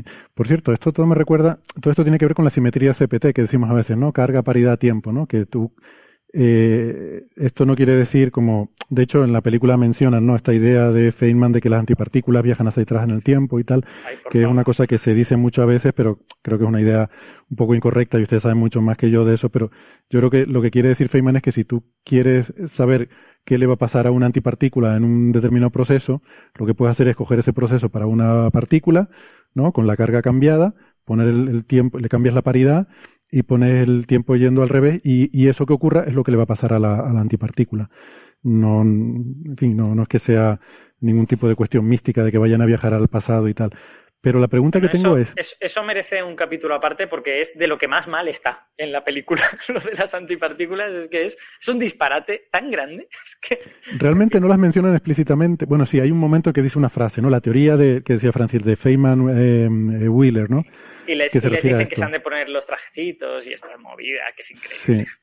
Pero, eso se sugiere, ¿no? No se llega a dar a entender, pero sí se dice, no, no te toques contigo mismo en tal, por, por favor, aniquilación. Porque son muy, porque son muy selectivas tus antipartículas películas. Con el aire no pasa nada, no te aniquilas, pero contigo mismo sí. Sí, sí, sí, eso está muy mal. Pero por eso, tío, lo dejan como una frase que yo creo que se la podrían haber ahorrado porque además no mm, es irrelevante en el desarrollo de la película, no tiene nada que ver con nada. Se la podrían haber ahorrado. Eh, pero quiero volver a lo de la simetría CPT porque entiendo que esto es algo de, el, de mm, teoría cuántica de campos. Pero si metieras gravedad, entonces ya no tendrías esa simetría. Creo que si metieras gravedad tendrías que cambiar también el signo de la energía para que el equivalente a caer fuera ir hacia arriba. Entiendo. Eso lo leí una vez en algún problema. La, la, gravitación, claro, el problema que tenemos, bueno, la, la, eh, el teorema CPT eh, conjuga eh, relatividad especial con física cuántica, ¿no? Claro, es sin gravedad. En física cuántica, un problema que tenemos es que la función de onda es no local. Eh, eh, la, función de onda puede estar fuera del cono de luz. Entonces tú tienes que de alguna manera forzar la causalidad, es decir, tienes que hacer que fuera del cono de luz la función de onda siempre sea cero, ¿no? Eso no, no, lo puedes conseguir fácilmente porque diferentes observadores pueden invertir el orden de los eventos. Un observador puede pensar que algo ocurrió antes y otro observador puede pensar que esa cosa ocurrió después. Entonces, esa inversión del orden, observada por un eh, observador le genera una, una dificultad. ¿no? Entonces, la manera de corregir esa dificultad es mediante, eh, grosso modo, el, el, teorema CPT lo que te viene a decir es que si tú ese cambio lo haces de manera adecuada y cambias todas las cosas que tienes que cambiar, no solo el orden de los eventos, acabas recuperando un proceso físicamente posible. Claro, pero eso es lo que iba, que eso, eso no tiene en cuenta... es sustituir las cargas por la opuesto de la carga. Claro, por eso decía que eso no tiene en cuenta la gravedad. O sea, no puedes decir que si algo está cayendo, le cambias la carga, la paridad y el tiempo y no, no es el, el proceso no es equivalente porque entonces se iría hacia arriba, ¿no? No, pero en principio la, la, gravitación podría también, o sea, eh, la, esperamos que cuando haya una teoría cuántica de la gravitación sea invariante CPT. Sí, esperamos, pero que cuando hablamos de simetría CPT no estamos, no, estamos hablando estrictamente. La CPT alude a funciones de onda cuánticas y en principio mm, es teoría cuántica de cuántica con gravitación eh, solamente lo puedes hacer en el en la, pero si aplica, la eh, reduces a la teoría no relativista o a la teoría eh, cuántica naif, ¿no? Para un gravitón, para una cosa que no involucre interacciones y que no te complique la vida con ciertas cosas, puedes aplicarlo perfectamente. O sea, la, la, la cuantización de la gravedad de Einstein naif que sabemos que da muchos infinitos y que no nos permite explicar el proceso que nos interesaría explicar, etcétera, pero que funciona perfectamente, no es renormalizable, pero me olvido de que no es renormalizable y paso y hago los cálculos como si nada, eh, cumple el, la CPT, o sea, es CPT mm. invariante. ¿Mm? Vale.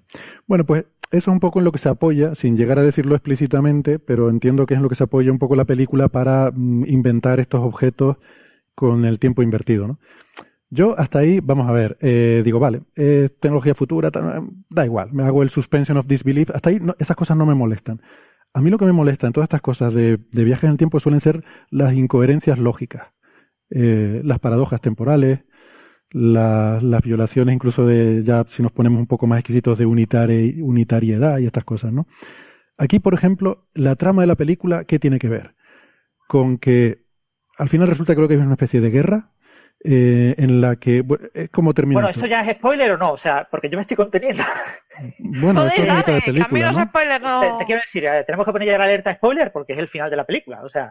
Ah, no, no, no, yo no estoy hablando del final de la película. Estoy hablando de que desde el principio se sabe que hay eh, gente del futuro.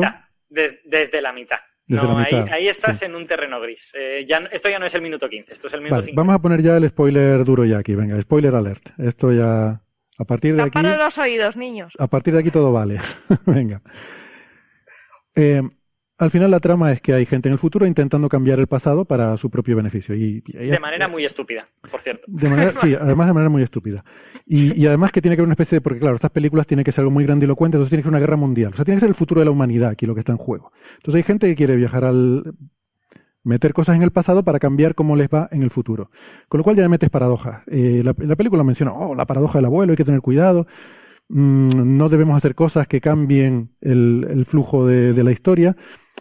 A ver, si existe la posibilidad de cambiar el flujo de la historia, eso ya de por sí es una paradoja lógica, porque que tú viajes hacia atrás aunque no mates a tu abuelo, pero por estar ahí, por respirar, por mover moléculas, estás cambiando la física, estás produciendo paradojas. a la física le da igual que tu, que tu abuelo esté vivo o esté muerto. Eh, mover una molécula es cambiar la historia, ¿vale? ¿Veis? Eso es lo que está muy, muy bien en Dark.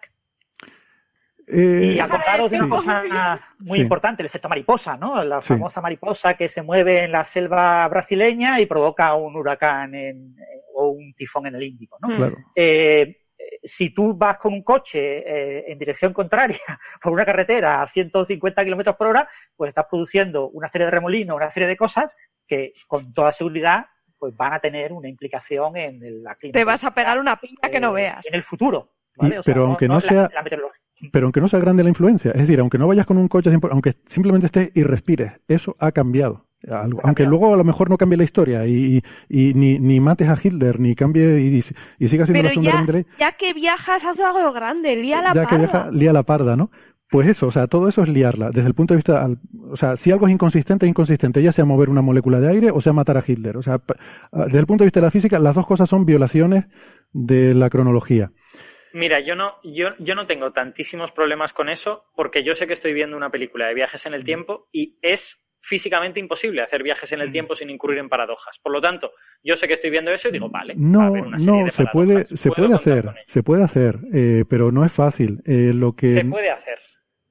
es verdad porque Primer lo hace y porque incluso Harry Potter y el prisionero Azkaban lo hace. Es una película que trata el viaje en el tiempo con bastante inteligencia, en mi opinión. En esta, es tiempo, es verdad. En esta acaba siendo consistente, pero casi que tal como está planteado todo, podría no serlo. Es decir, es, consistente a nivel macroscópico, pero podría no serlo a nivel microscópico. Bueno, en fin.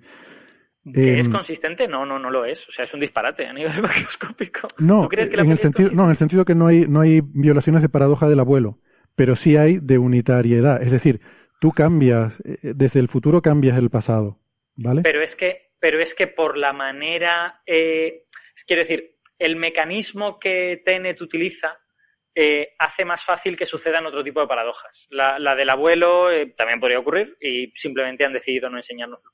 Mm. Pero cualquier viaje en el tiempo puede hacer que ocurra una paradoja del abuelo y ya está. Pero, pero sí incurre en otras cosas. O sea, por ejemplo, bueno, eh, como no hemos empezado a hablar aún de la entropía, esto lo comentaré luego. Ah, bueno, sí, yo lo de la entropía es que quería pasar un poco por encima de ella, pero vamos, si quieres comentar algo, pues. ¿Qué dices? Pero si para mí es lo fundamental. o sea, pues bueno, en la pieza tuya en la razón el, te basas básicamente en la entropía, ¿no? Es que para mí es lo fundamental de la peli. A mí, a mí todo lo demás me parece, o sea, quiero decir, creo que Christopher Nolan piensa que ha encontrado una nueva manera de hacer viajes en el tiempo utilizando la entropía y que está explorando esa, esa posibilidad. Y por eso trata de encontrar una lógica en las cosas que van al revés, ¿y no? El, a ver, al, menos la lectura, la lectura que yo hago, porque ellos dicen que esos objetos que están invertidos no está invertida su flecha del tiempo. No es eso lo que está invertido. Lo que está invertido es su entropía. Su entropía va al revés. Y por eso vemos el tipo de cosas raras que vemos, como por ejemplo una persona invertida que acaba de salir de la máquina de invertir, va a pisar un charco y en lugar de pisar el charco y salpicar el agua, sucede que acerca el pie al charco y agua que estaba fuera del charco salta a debajo de su suela del zapato, se mete en el charco y cuando él pasa, pasa más allá del charco, el charco está en cambio.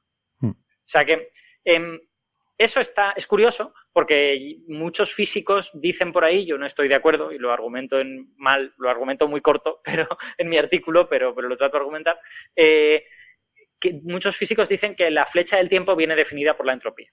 Porque como la entropía está ligada al segundo principio de la termodinámica y el segundo principio lo que dice es que los procesos espontáneos siempre aumentan la entropía del universo, pues es verdad que hay un criterio para, para ver qué suceso ha venido antes que otro, que es mida usted la entropía del universo en el suceso A, mida usted la entropía del universo en el suceso B, pues el que tenga la entropía mayor es el que está en el futuro. Sí, pero es del universo. Es que yo quiero recordar que, reducir la entropía de un objeto es posible. Eh, eh, lo hacemos eh, cotidianamente. O sea, es la entropía de un sistema aislado la que nos dice la segunda ley de la termodinámica que debe aumentar, o del universo en su conjunto, como sistema aislado que es, pero la de un objeto en particular, claro que puede reducir la entropía de un objeto. Creo que Francis quería comentar algo. No, Stephen Hawking es el gran defensor de la idea de que el tiempo en realidad tiene un origen entrópico, ¿no? Y que de todas las posibles orígenes que puede tener el tiempo, el entrópico es el más natural, con lo que el tiempo es una cosa emergente, es una cosa ficticia, no, no existe el tiempo, es una cosa aparente eh, debido a, las leyes de la termodinámica. Es una idea eh, de, bueno, aparece ya en Breve Historia del Tiempo de Hawking, hmm. yo, yo no compro particularmente esa idea. Y la duda que tengo, pero esto sería para otra discusión, es si eh, en el mundo cuántico esa idea es más comprable. Es decir, la entropía inducida por fluctuaciones cuánticas si es, digamos, más inescapable. Cuando, cuando, no compro esta idea es en el mundo macroscópico, pero por lo siguiente, porque el mundo macroscópico es un resultado de lo que ocurre en el mundo microscópico. Y si tú quieres definir la flecha del tiempo, la tienes que definir en ambos mundos. No lo puedes definir solo en el mundo macroscópico. Pero la entropía y el segundo principio no aplican al mundo microscópico. Mm. Aplican solo a, cuando pues tienes un baño térmico, un, ensemble y todas estas cosas. Entonces, que me digan que la entropía es la flecha del tiempo, pues me parece muy bien, pero a un electrón le va a dar igual. Entonces, mm. como no me digas una manera de definir la flecha del tiempo para el electrón, pues no lo tengo muy claro. Claro, por eso lo que pasa es que el electrón no tienen, flecha del tiempo. Lo que pasa es que los electrones y las partículas cuánticas sí están sujetas a una entropía que, está relacionada con fluctuaciones cuánticas y eso, mm, bueno, habría que mirar si ahí puede encajar esa idea. Pero a nivel macroscópico, a mí la idea me parece que no tiene, vamos, ningún sentido. Bueno, pero eso yo lo veo como la, a ver, la justificación de la película, ¿no? Yo, yo también creo que está sobrevalorada la entropía, es simplemente un indicador, que no, es, el indicador que te indica en qué dirección fluye el tiempo, ¿no? Pero no, eh, a ver, el, a mí me gusta explicar, a mí me gusta explicarlo la entropía con la mesa de billar. Tú tienes al principio de la partida todas las bolitas en el triángulo, tú vas, le das con el taco y se te dispersan por toda la mesa.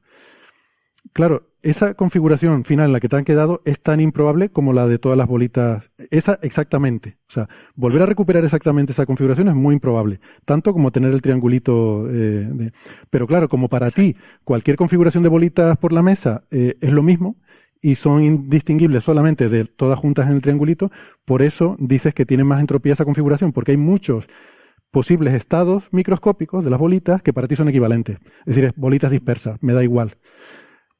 Ahora bien, teóricamente es posible que tú cojas todas las bolitas, les des suficiente velocidad a cada una para que hagan todas y se junten en el centro. Eso teóricamente es posible. Lo que pasa es que es difícil. Es muy improbable que ocurra. Entonces, la, la entropía, estos son leyes estadísticas probabilísticas a nivel macroscópico, ¿no? Son, es que son leyes relevantes cuando existe una componente estocástica. Si no existe una componente estocástica, es decir, si tú te vas a plantear qué golpe le de dar a cada bolita para que terminen formando el triángulo otra vez, pues entonces no hay entropía que valga. Le das ese golpe en esa dirección con esa energía y se formará el triángulo y se acabó. Pero claro, si tú lo que estás hablando es, no, este sistema está sometido a una serie de fluctuaciones aleatorias, como son pues los golpecitos que les da el aire, como es la temperatura, la tal, pues entonces sí que tiene sentido. Claro, eso es, eh, volvemos a lo mismo, es lo que es la termodinámica, es el estudio de los grados de libertad que tú no puedes controlar.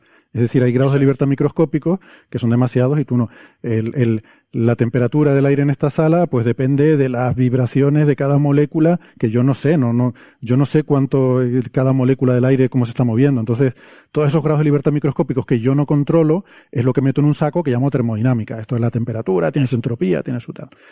Entonces, en la película, a ver, ellos sueltan dos frases sobre eso, entropía, que va para atrás y tal, y como dice la científica, no piensen mucho en esto. Entonces, para mí, yo, yo estas cosas digo, mm, para hacer una película, vale, no es una peli de ciencia ficción dura, o sea, no, no, yo no creo que pretenda justificarte ese viaje. Pero yo estoy dispuesto a aceptar esas cosas. Fíjate, soy un poco diferente a, tu forma de verlo. Si tú me dices a mí que hay esa forma de, de, de producir ese efecto, ese viaje en el tiempo, digo, vale, te lo compro. Pero, házmelo bien. Quiero decir, que no tenga inconsistencias lógicas, que no tenga paradojas, que no tenga en el futuro hacen esto para que les, o sea, el, el presente y el pasado no puede venir determinado por el futuro, porque entonces claro, ya te metes en un problema. Digamos que alguien malo viene y cambia el presente, viene de 2080, viene a 2020 para cambiar algo para qué tal. Bueno, pero entonces el otro irá a 2019 para cambiar algo todavía anterior y que no pase eso. Pero es que entonces alguien de más allá todavía irá a 2015 para evitar que todo eso pase. Pero es que alguien de 2200 irá todavía a 2014 y entonces nos metemos en un lío infinito que la gente acaba ah, matando a Cristo para evitar que no sé qué y, y no acaba nunca. Y estaría la historia llena de viajeros del tiempo. Pues como en Dark.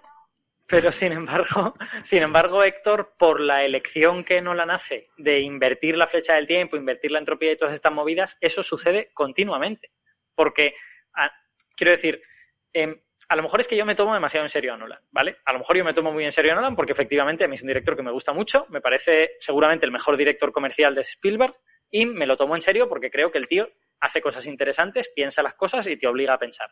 Entonces, claro, yo me veo y yo llego a su peli Y el tío me dice, no, no, yo voy a invertir la flecha del tiempo usando la entropía. Y yo digo, ah, vale, Nolan ha encontrado alguna cosa divertida que hacer con esto. Pero no, en realidad se hace trampas y, y hace muchas cosas que, o sea, a mí lo que más me fastidia es que eh, los objetos invertidos, cuando tocan los no invertidos, a veces se invierten y a veces no.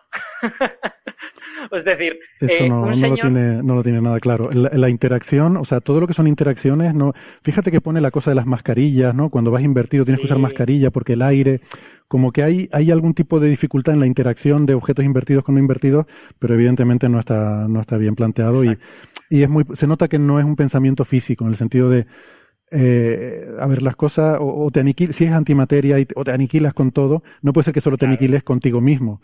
Eh, o te aniquilas con todo, con el aire, con el suelo, con, con o no.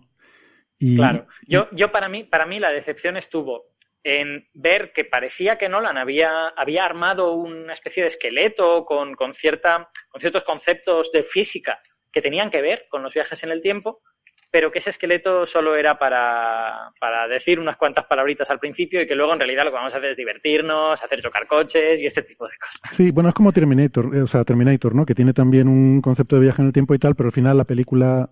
Eh, lo que pasa es que aquí sí que es más importante eh, el, el tema... Sí, no, no es como Terminator. Eh, sí.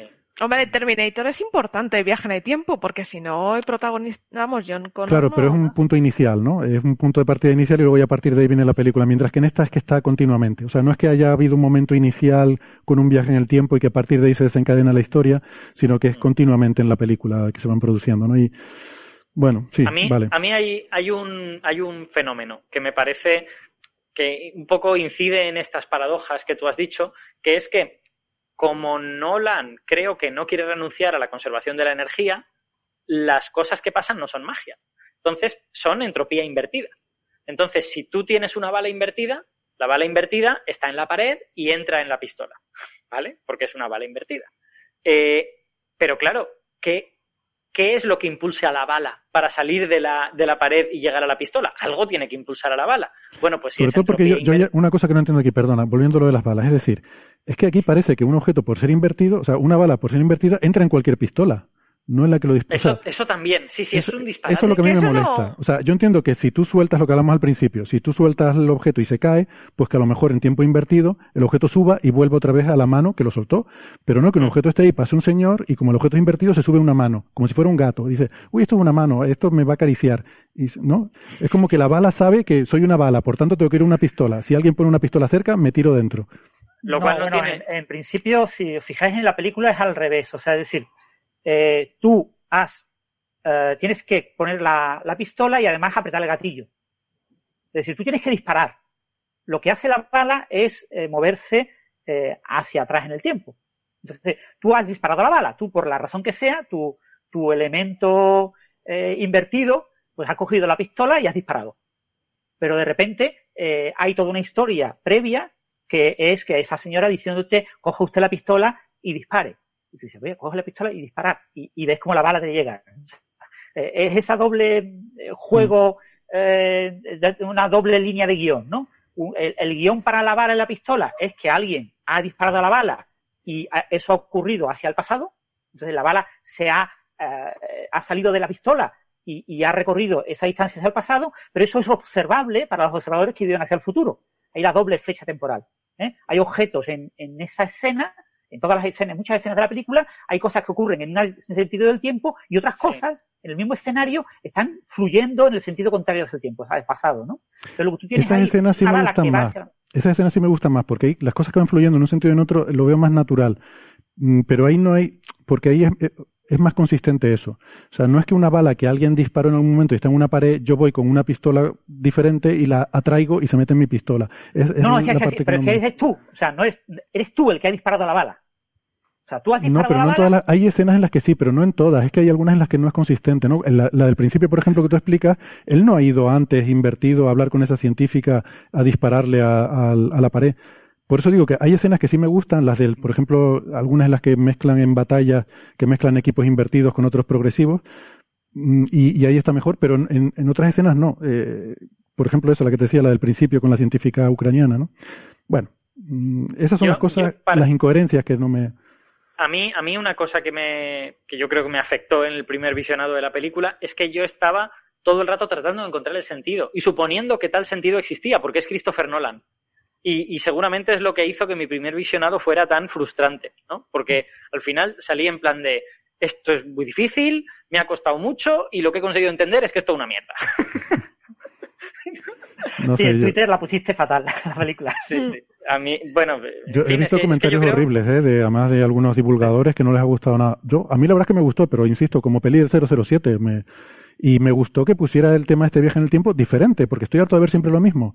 ¿Sabes? Siempre. si, es que, si es que lo bueno de Nolan es que es un tío listo. Es que, es que inventa cosas. Y esta peli va a hacer que mucha gente se pregunte cosas. Y que, o sea, que, que quiero decir que aunque a mí la peli me parezca una chufla a nivel de ciencia ficción, yo creo que la peli va a ser un elemento positivo de la humanidad.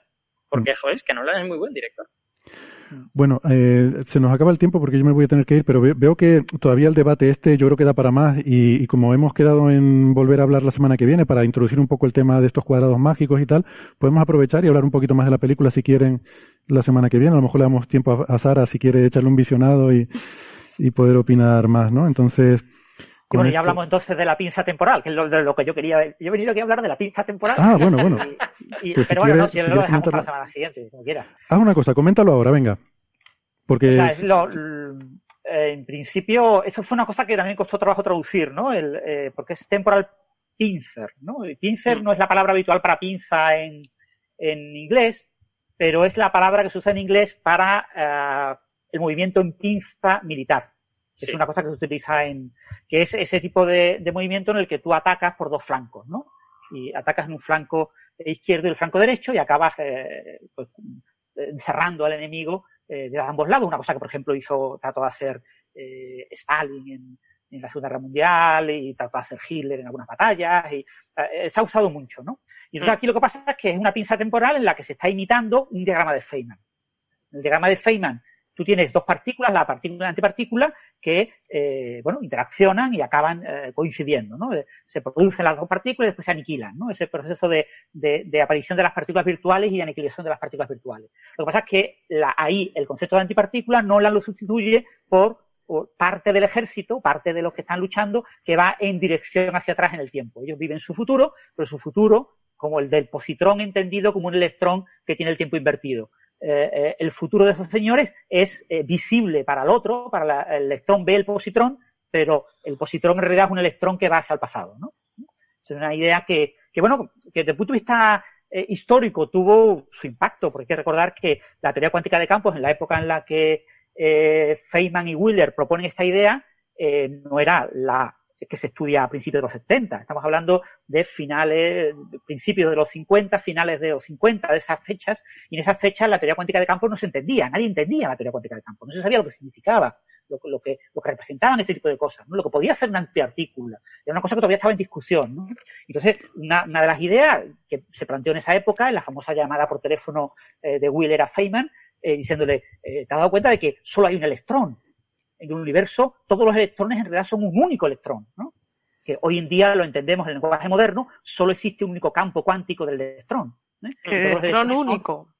claro, un único electrón en todo el universo, pero que aparenta ser muchos electrones. ¿no? Y eh, eh, en charlas posteriores surge esa idea de que la antipartícula en realidad es una partícula que va invertida en el tiempo. ¿no? Que eso es consistente pues, con la interpretación, la, formulación matemática de la mecánica cuántica utilizando integrales de camino y que eh, eh, la mecánica cuántica, a mezclarla con la relatividad, te permite que haya, en ciertas circunstancias, eh, como los observadores pueden invertir el orden de los sucesos, lo que va antes, lo que va después, pues puedes invertir el orden de causalidad, tienes que permitir inversiones de causalidad de tipo, pues una partícula puede ir hacia, aparentemente, para un cierto observador está yendo hacia el pasado, ¿no? Y al final, al final, la razón matemática de que eso sea así es que tú tienes un, en, tu formulación matemática el signo de la carga y el signo del tiempo van multiplicados. Entonces, si tú cambias las dos cosas, tú cambias el signo de la, de la carga y tienes antipartícula y cambias el signo del tiempo, tienes, digamos, el mismo proceso físico, entre comillas. O el mismo efecto. Exactamente. O sea, es, una manera de, hablar del lenguaje, es una interpretación de la cuántica. Es decir, las interpretaciones son maneras de hablar de fórmulas matemáticas. Tienes una fórmula matemática y la fórmula matemática te dice lo que te dice, ¿no? Y si tú dices que hay electrones y positrones, que son partículas que van hacia el futuro, pues nada, eh, perfectamente entiende la fórmula matemática. Y si tú entiendes la fórmula matemática como que existen electrones que van al futuro y electrones que van hacia el pasado, pues también lo entiendes, ¿no? El electrón que va hacia el pasado está perdiendo carga eh, negativa y por lo tanto eh, es equivalente a una carga positiva. Pues esa es un poco la idea de, Nolan y ese es el gran final de la película. Pero en, cualquier caso, dentro, de, dentro de esa teoría lo que no puedes violar causalidad. Quiero decir que, eh, como, como además es una teoría, la teoría cuántica de campos que involucra relatividad especial también.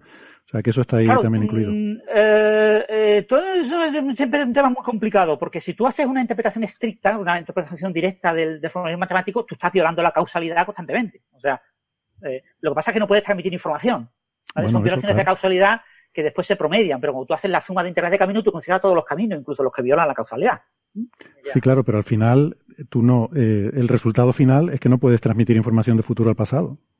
Claro, o sea, tú no puedes hacerlo, o sea, tú no puedes transmitir información del futuro al pasado, pero sí puedes eh, en tus cálculos, en algún momento, estar trabajando con cosas que violan eh, esa, esa, restricción. Claro, pero tú tienes que sumar sobre todo el resultado del cálculo no puede evitarlo. O sea, eh, durante el cálculo se te permite violarlo, pero el resultado del cálculo tiene que ser consistente con la causalidad. Exacto.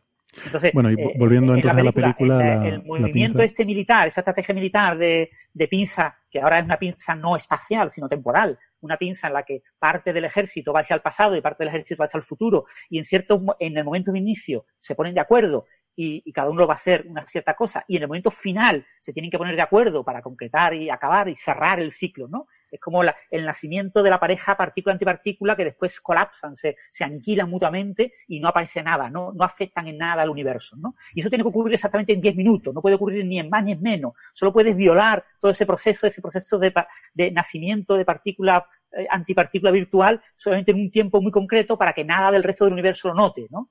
Eh, pero ocurre una acción, porque había un acuerdo al principio de que queríamos conseguir algo y al final, obviamente, pues hay un éxito y se logra, no sé, algo, ¿no?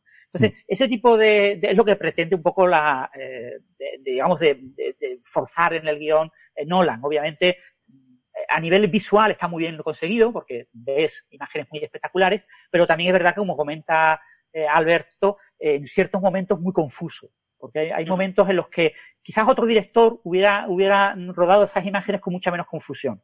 ¿no? Hay momentos en los que eh, eh, no, no lo ves todo bien, porque hay demasiado ruido, hay demasiadas cosas que están ocurriendo en paralelo y, y, tienes que poner la vista en varias cosas, ¿no? Tienes que darte cuenta de que estos están yendo hacia atrás al pasado, entonces lo que están haciendo tiene tal implicación que ya has visto en una escena anterior, porque esto que estás viendo ahora es lo que tú ya viste, pero lo que viste fue la consecuencia. Sí. Hay que, hay que reconocerle a Nolan que él no te trata como si fueras tonto. O sea, él, te trata como si fueras muy listo. Y por lo tanto, si no estás pendiente y si no, y si, no, digamos, si no eres tan rápido como él mismo, porque estoy convencido que él debe de ser un tío muy listo también, pues te puedes perder. Y, eso yo creo que está en su haber, no es un defecto, es una virtud, ¿no? Que, que no te trata como un tonto. Y eso, eso está bien, pero yo reconozco que a mí me resultó confusísima esa secuencia. Pero te da, un, entrenamiento, ¿eh? Él, te da un entrenamiento. Si se dan cuenta, eh, yo creo que Francis está refiriendo a, la secuencia final, donde todo es muy complicado, pero te da un entrenamiento con la escena del aeropuerto de Oslo, que se ve al principio de la película de una forma, luego más adelante de la película la vuelves a ver esa misma escena desde otro punto de vista, y eso yo creo que te pone un poco, te, te entrena para pensar en cómo es ese tipo de interacciones, ¿no? Claro, yo, yo entiendo que si solo viera la secuencia final sin haber visto el resto de la peli antes, me habría resultado incomprensible. Habiendo visto la peli, me perdí alguna cosa y detalles que no entiendo, tal, pero yo básicamente sé lo que sucedió en esa secuencia y eso pues ya está bien, ¿no? Misión cumplida. Sí, a mí me ayudó mucho eso, haberlo visto dos veces. La segunda vez entendí mucho mejor muchas cosas, ¿no? Porque tienes que fijar, es que eso, lo comentaba Alberto, eh, eh, eh, requiere mucho esfuerzo, o, o, Héctor, no fuiste tú Héctor que comentó, que requiere mucho esfuerzo el seguir las dos líneas argumentales al mismo tiempo, ¿no? Porque vas obteniendo una serie de pistas, y una cosa muy corta, pues son 10 minutos. O sea, que no es una, estirado, lo mismo se pudiera entender mejor. Quizás otro director lo hubiera tratado de otra manera, usando puntos de vista de diferentes, no sé, eh, eh, repitiendo, a veces repitiendo la misma escena, ¿no? Estos 10 segundos de, un eh, espectador y ahora vamos a ver los mismos 10 segundos de otro, ¿no? Y hmm. vamos cambiando de, elementos y eso va facilitando un poco la, doble visión. Aquí tienes básicamente la visión del protagonista, ¿no? Pero se le hizo muy larga la película al final, dijo, bueno, esto tenemos que acabarlo ya porque si no se nos va a hacer cinco horas, ¿no? Como un poco como nosotros. Tenemos que acabarlo ya. Tenemos que acabarlo. Pero bueno, esa, es un poco la idea. Y esa idea es una idea que está inspirada un poco en la cuántica, en la, idea de, la interpretación de los diagramas de Feynman, que es la que dio lugar a la hipótesis de los muchos mundos, etcétera, ¿no? Mm. Eh, lo que pasa, claro, en mecánica cuántica pues tiene unas implicaciones diferentes porque cada, cada, cada camino que se separa, que en la, en la medida yo bifurco eh, el estado en varias posibles eh, instancias, varias proyecciones de ese estado, y cada una ocurre en un universo distinto. Y aquí están ocurriendo en paralelo, en el mm. mismo región espacio-temporal, en el mismo entorno, eh, lo que pasa que con tiempos distintos. claro, todas estas cosas de la máquina del tiempo se solucionarían, lo que a mí me molesta, que son las falacias lógicas, mm, repartiéndolas a diferentes mundos y ya está. Entonces, mm. tú vas a otro mundo y matas a tu abuelo, pero ya está en otro mundo diferente. Bueno, aquí el, la, pinza, que se separan eh, esos dos líneas en paralelo, están en paralelo físicamente en regiones espaciales distintas, uno atacando por la izquierda, otro por la derecha, y después se combinan en, en mm. una única línea temporal. Vale, pues, pues eso, vamos a ir acabando nosotros también. Yo me, estoy quedando sin tiempo porque me, tengo que ir ahora. Y, y, nada, pero estoy pensando una cosa, ahora que Francia hablaba de esto de la pinza temporal, de que deberíamos hacer una aquí, porque me doy cuenta somos unos desconsiderados. Siempre nos despedimos de los oyentes hasta la próxima semana, pero nos, nos, despedimos de los oyentes que llegan al final del programa, los que están en ese momento escuchando. Pero claro, toda la gente, sobre todo que les hemos dicho que vamos a hacer spoiler y han dejado de escuchar, pues eh, es como muy mala educación eso. Entonces esa, esa gente no, no nos hemos despedido propiamente de ellos. Así que vamos a hacer nosotros lo mismo. Vamos a hacer una inversión temporal entonces vamos a retroceder eh, en el tiempo hasta el principio del programa y allí despedirnos de los oyentes que, que estaban al principio, ¿no? Así que esto es lo que vamos a hacer. Yo ahora mm, voy a darle a, la cosa de, de invertir esto eh, nos despedimos ahora de, los oyentes que nos están escuchando y entonces va, a empezar a pasar el programa marcha atrás, ¿vale? Yo le voy a bajar el volumen para no estar aquí, pero vamos a tener que estar aquí dos horas y media, dos horas cuarenta, espero que no les importe mucho, hasta que lleguemos al principio del programa. Bueno, igual, igual puedo pasarlo un poco rápido. Y cuando llegamos al principio del programa, pues ya allí nos, nos despedimos de la gente, ¿vale? Bueno, pues nada, por lo pronto a, los que están ahora, a los que están en YouTube, eh, eh, la gente que está escuchándonos ahora en, en la línea temporal progresiva, pues nos despedimos. Adiós, hasta la semana que viene. Y ahora entramos en. Hasta luego.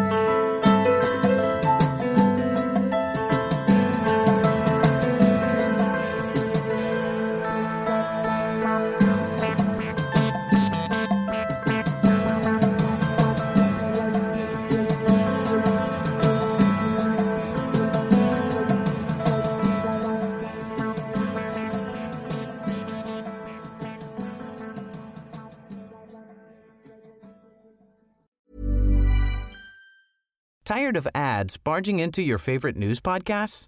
Good news. Ad-free listening is available on Amazon Music for all the music plus top podcasts included with your Prime membership. Stay up to date on everything newsworthy by downloading the Amazon Music app for free or go to amazon.com slash news ad free.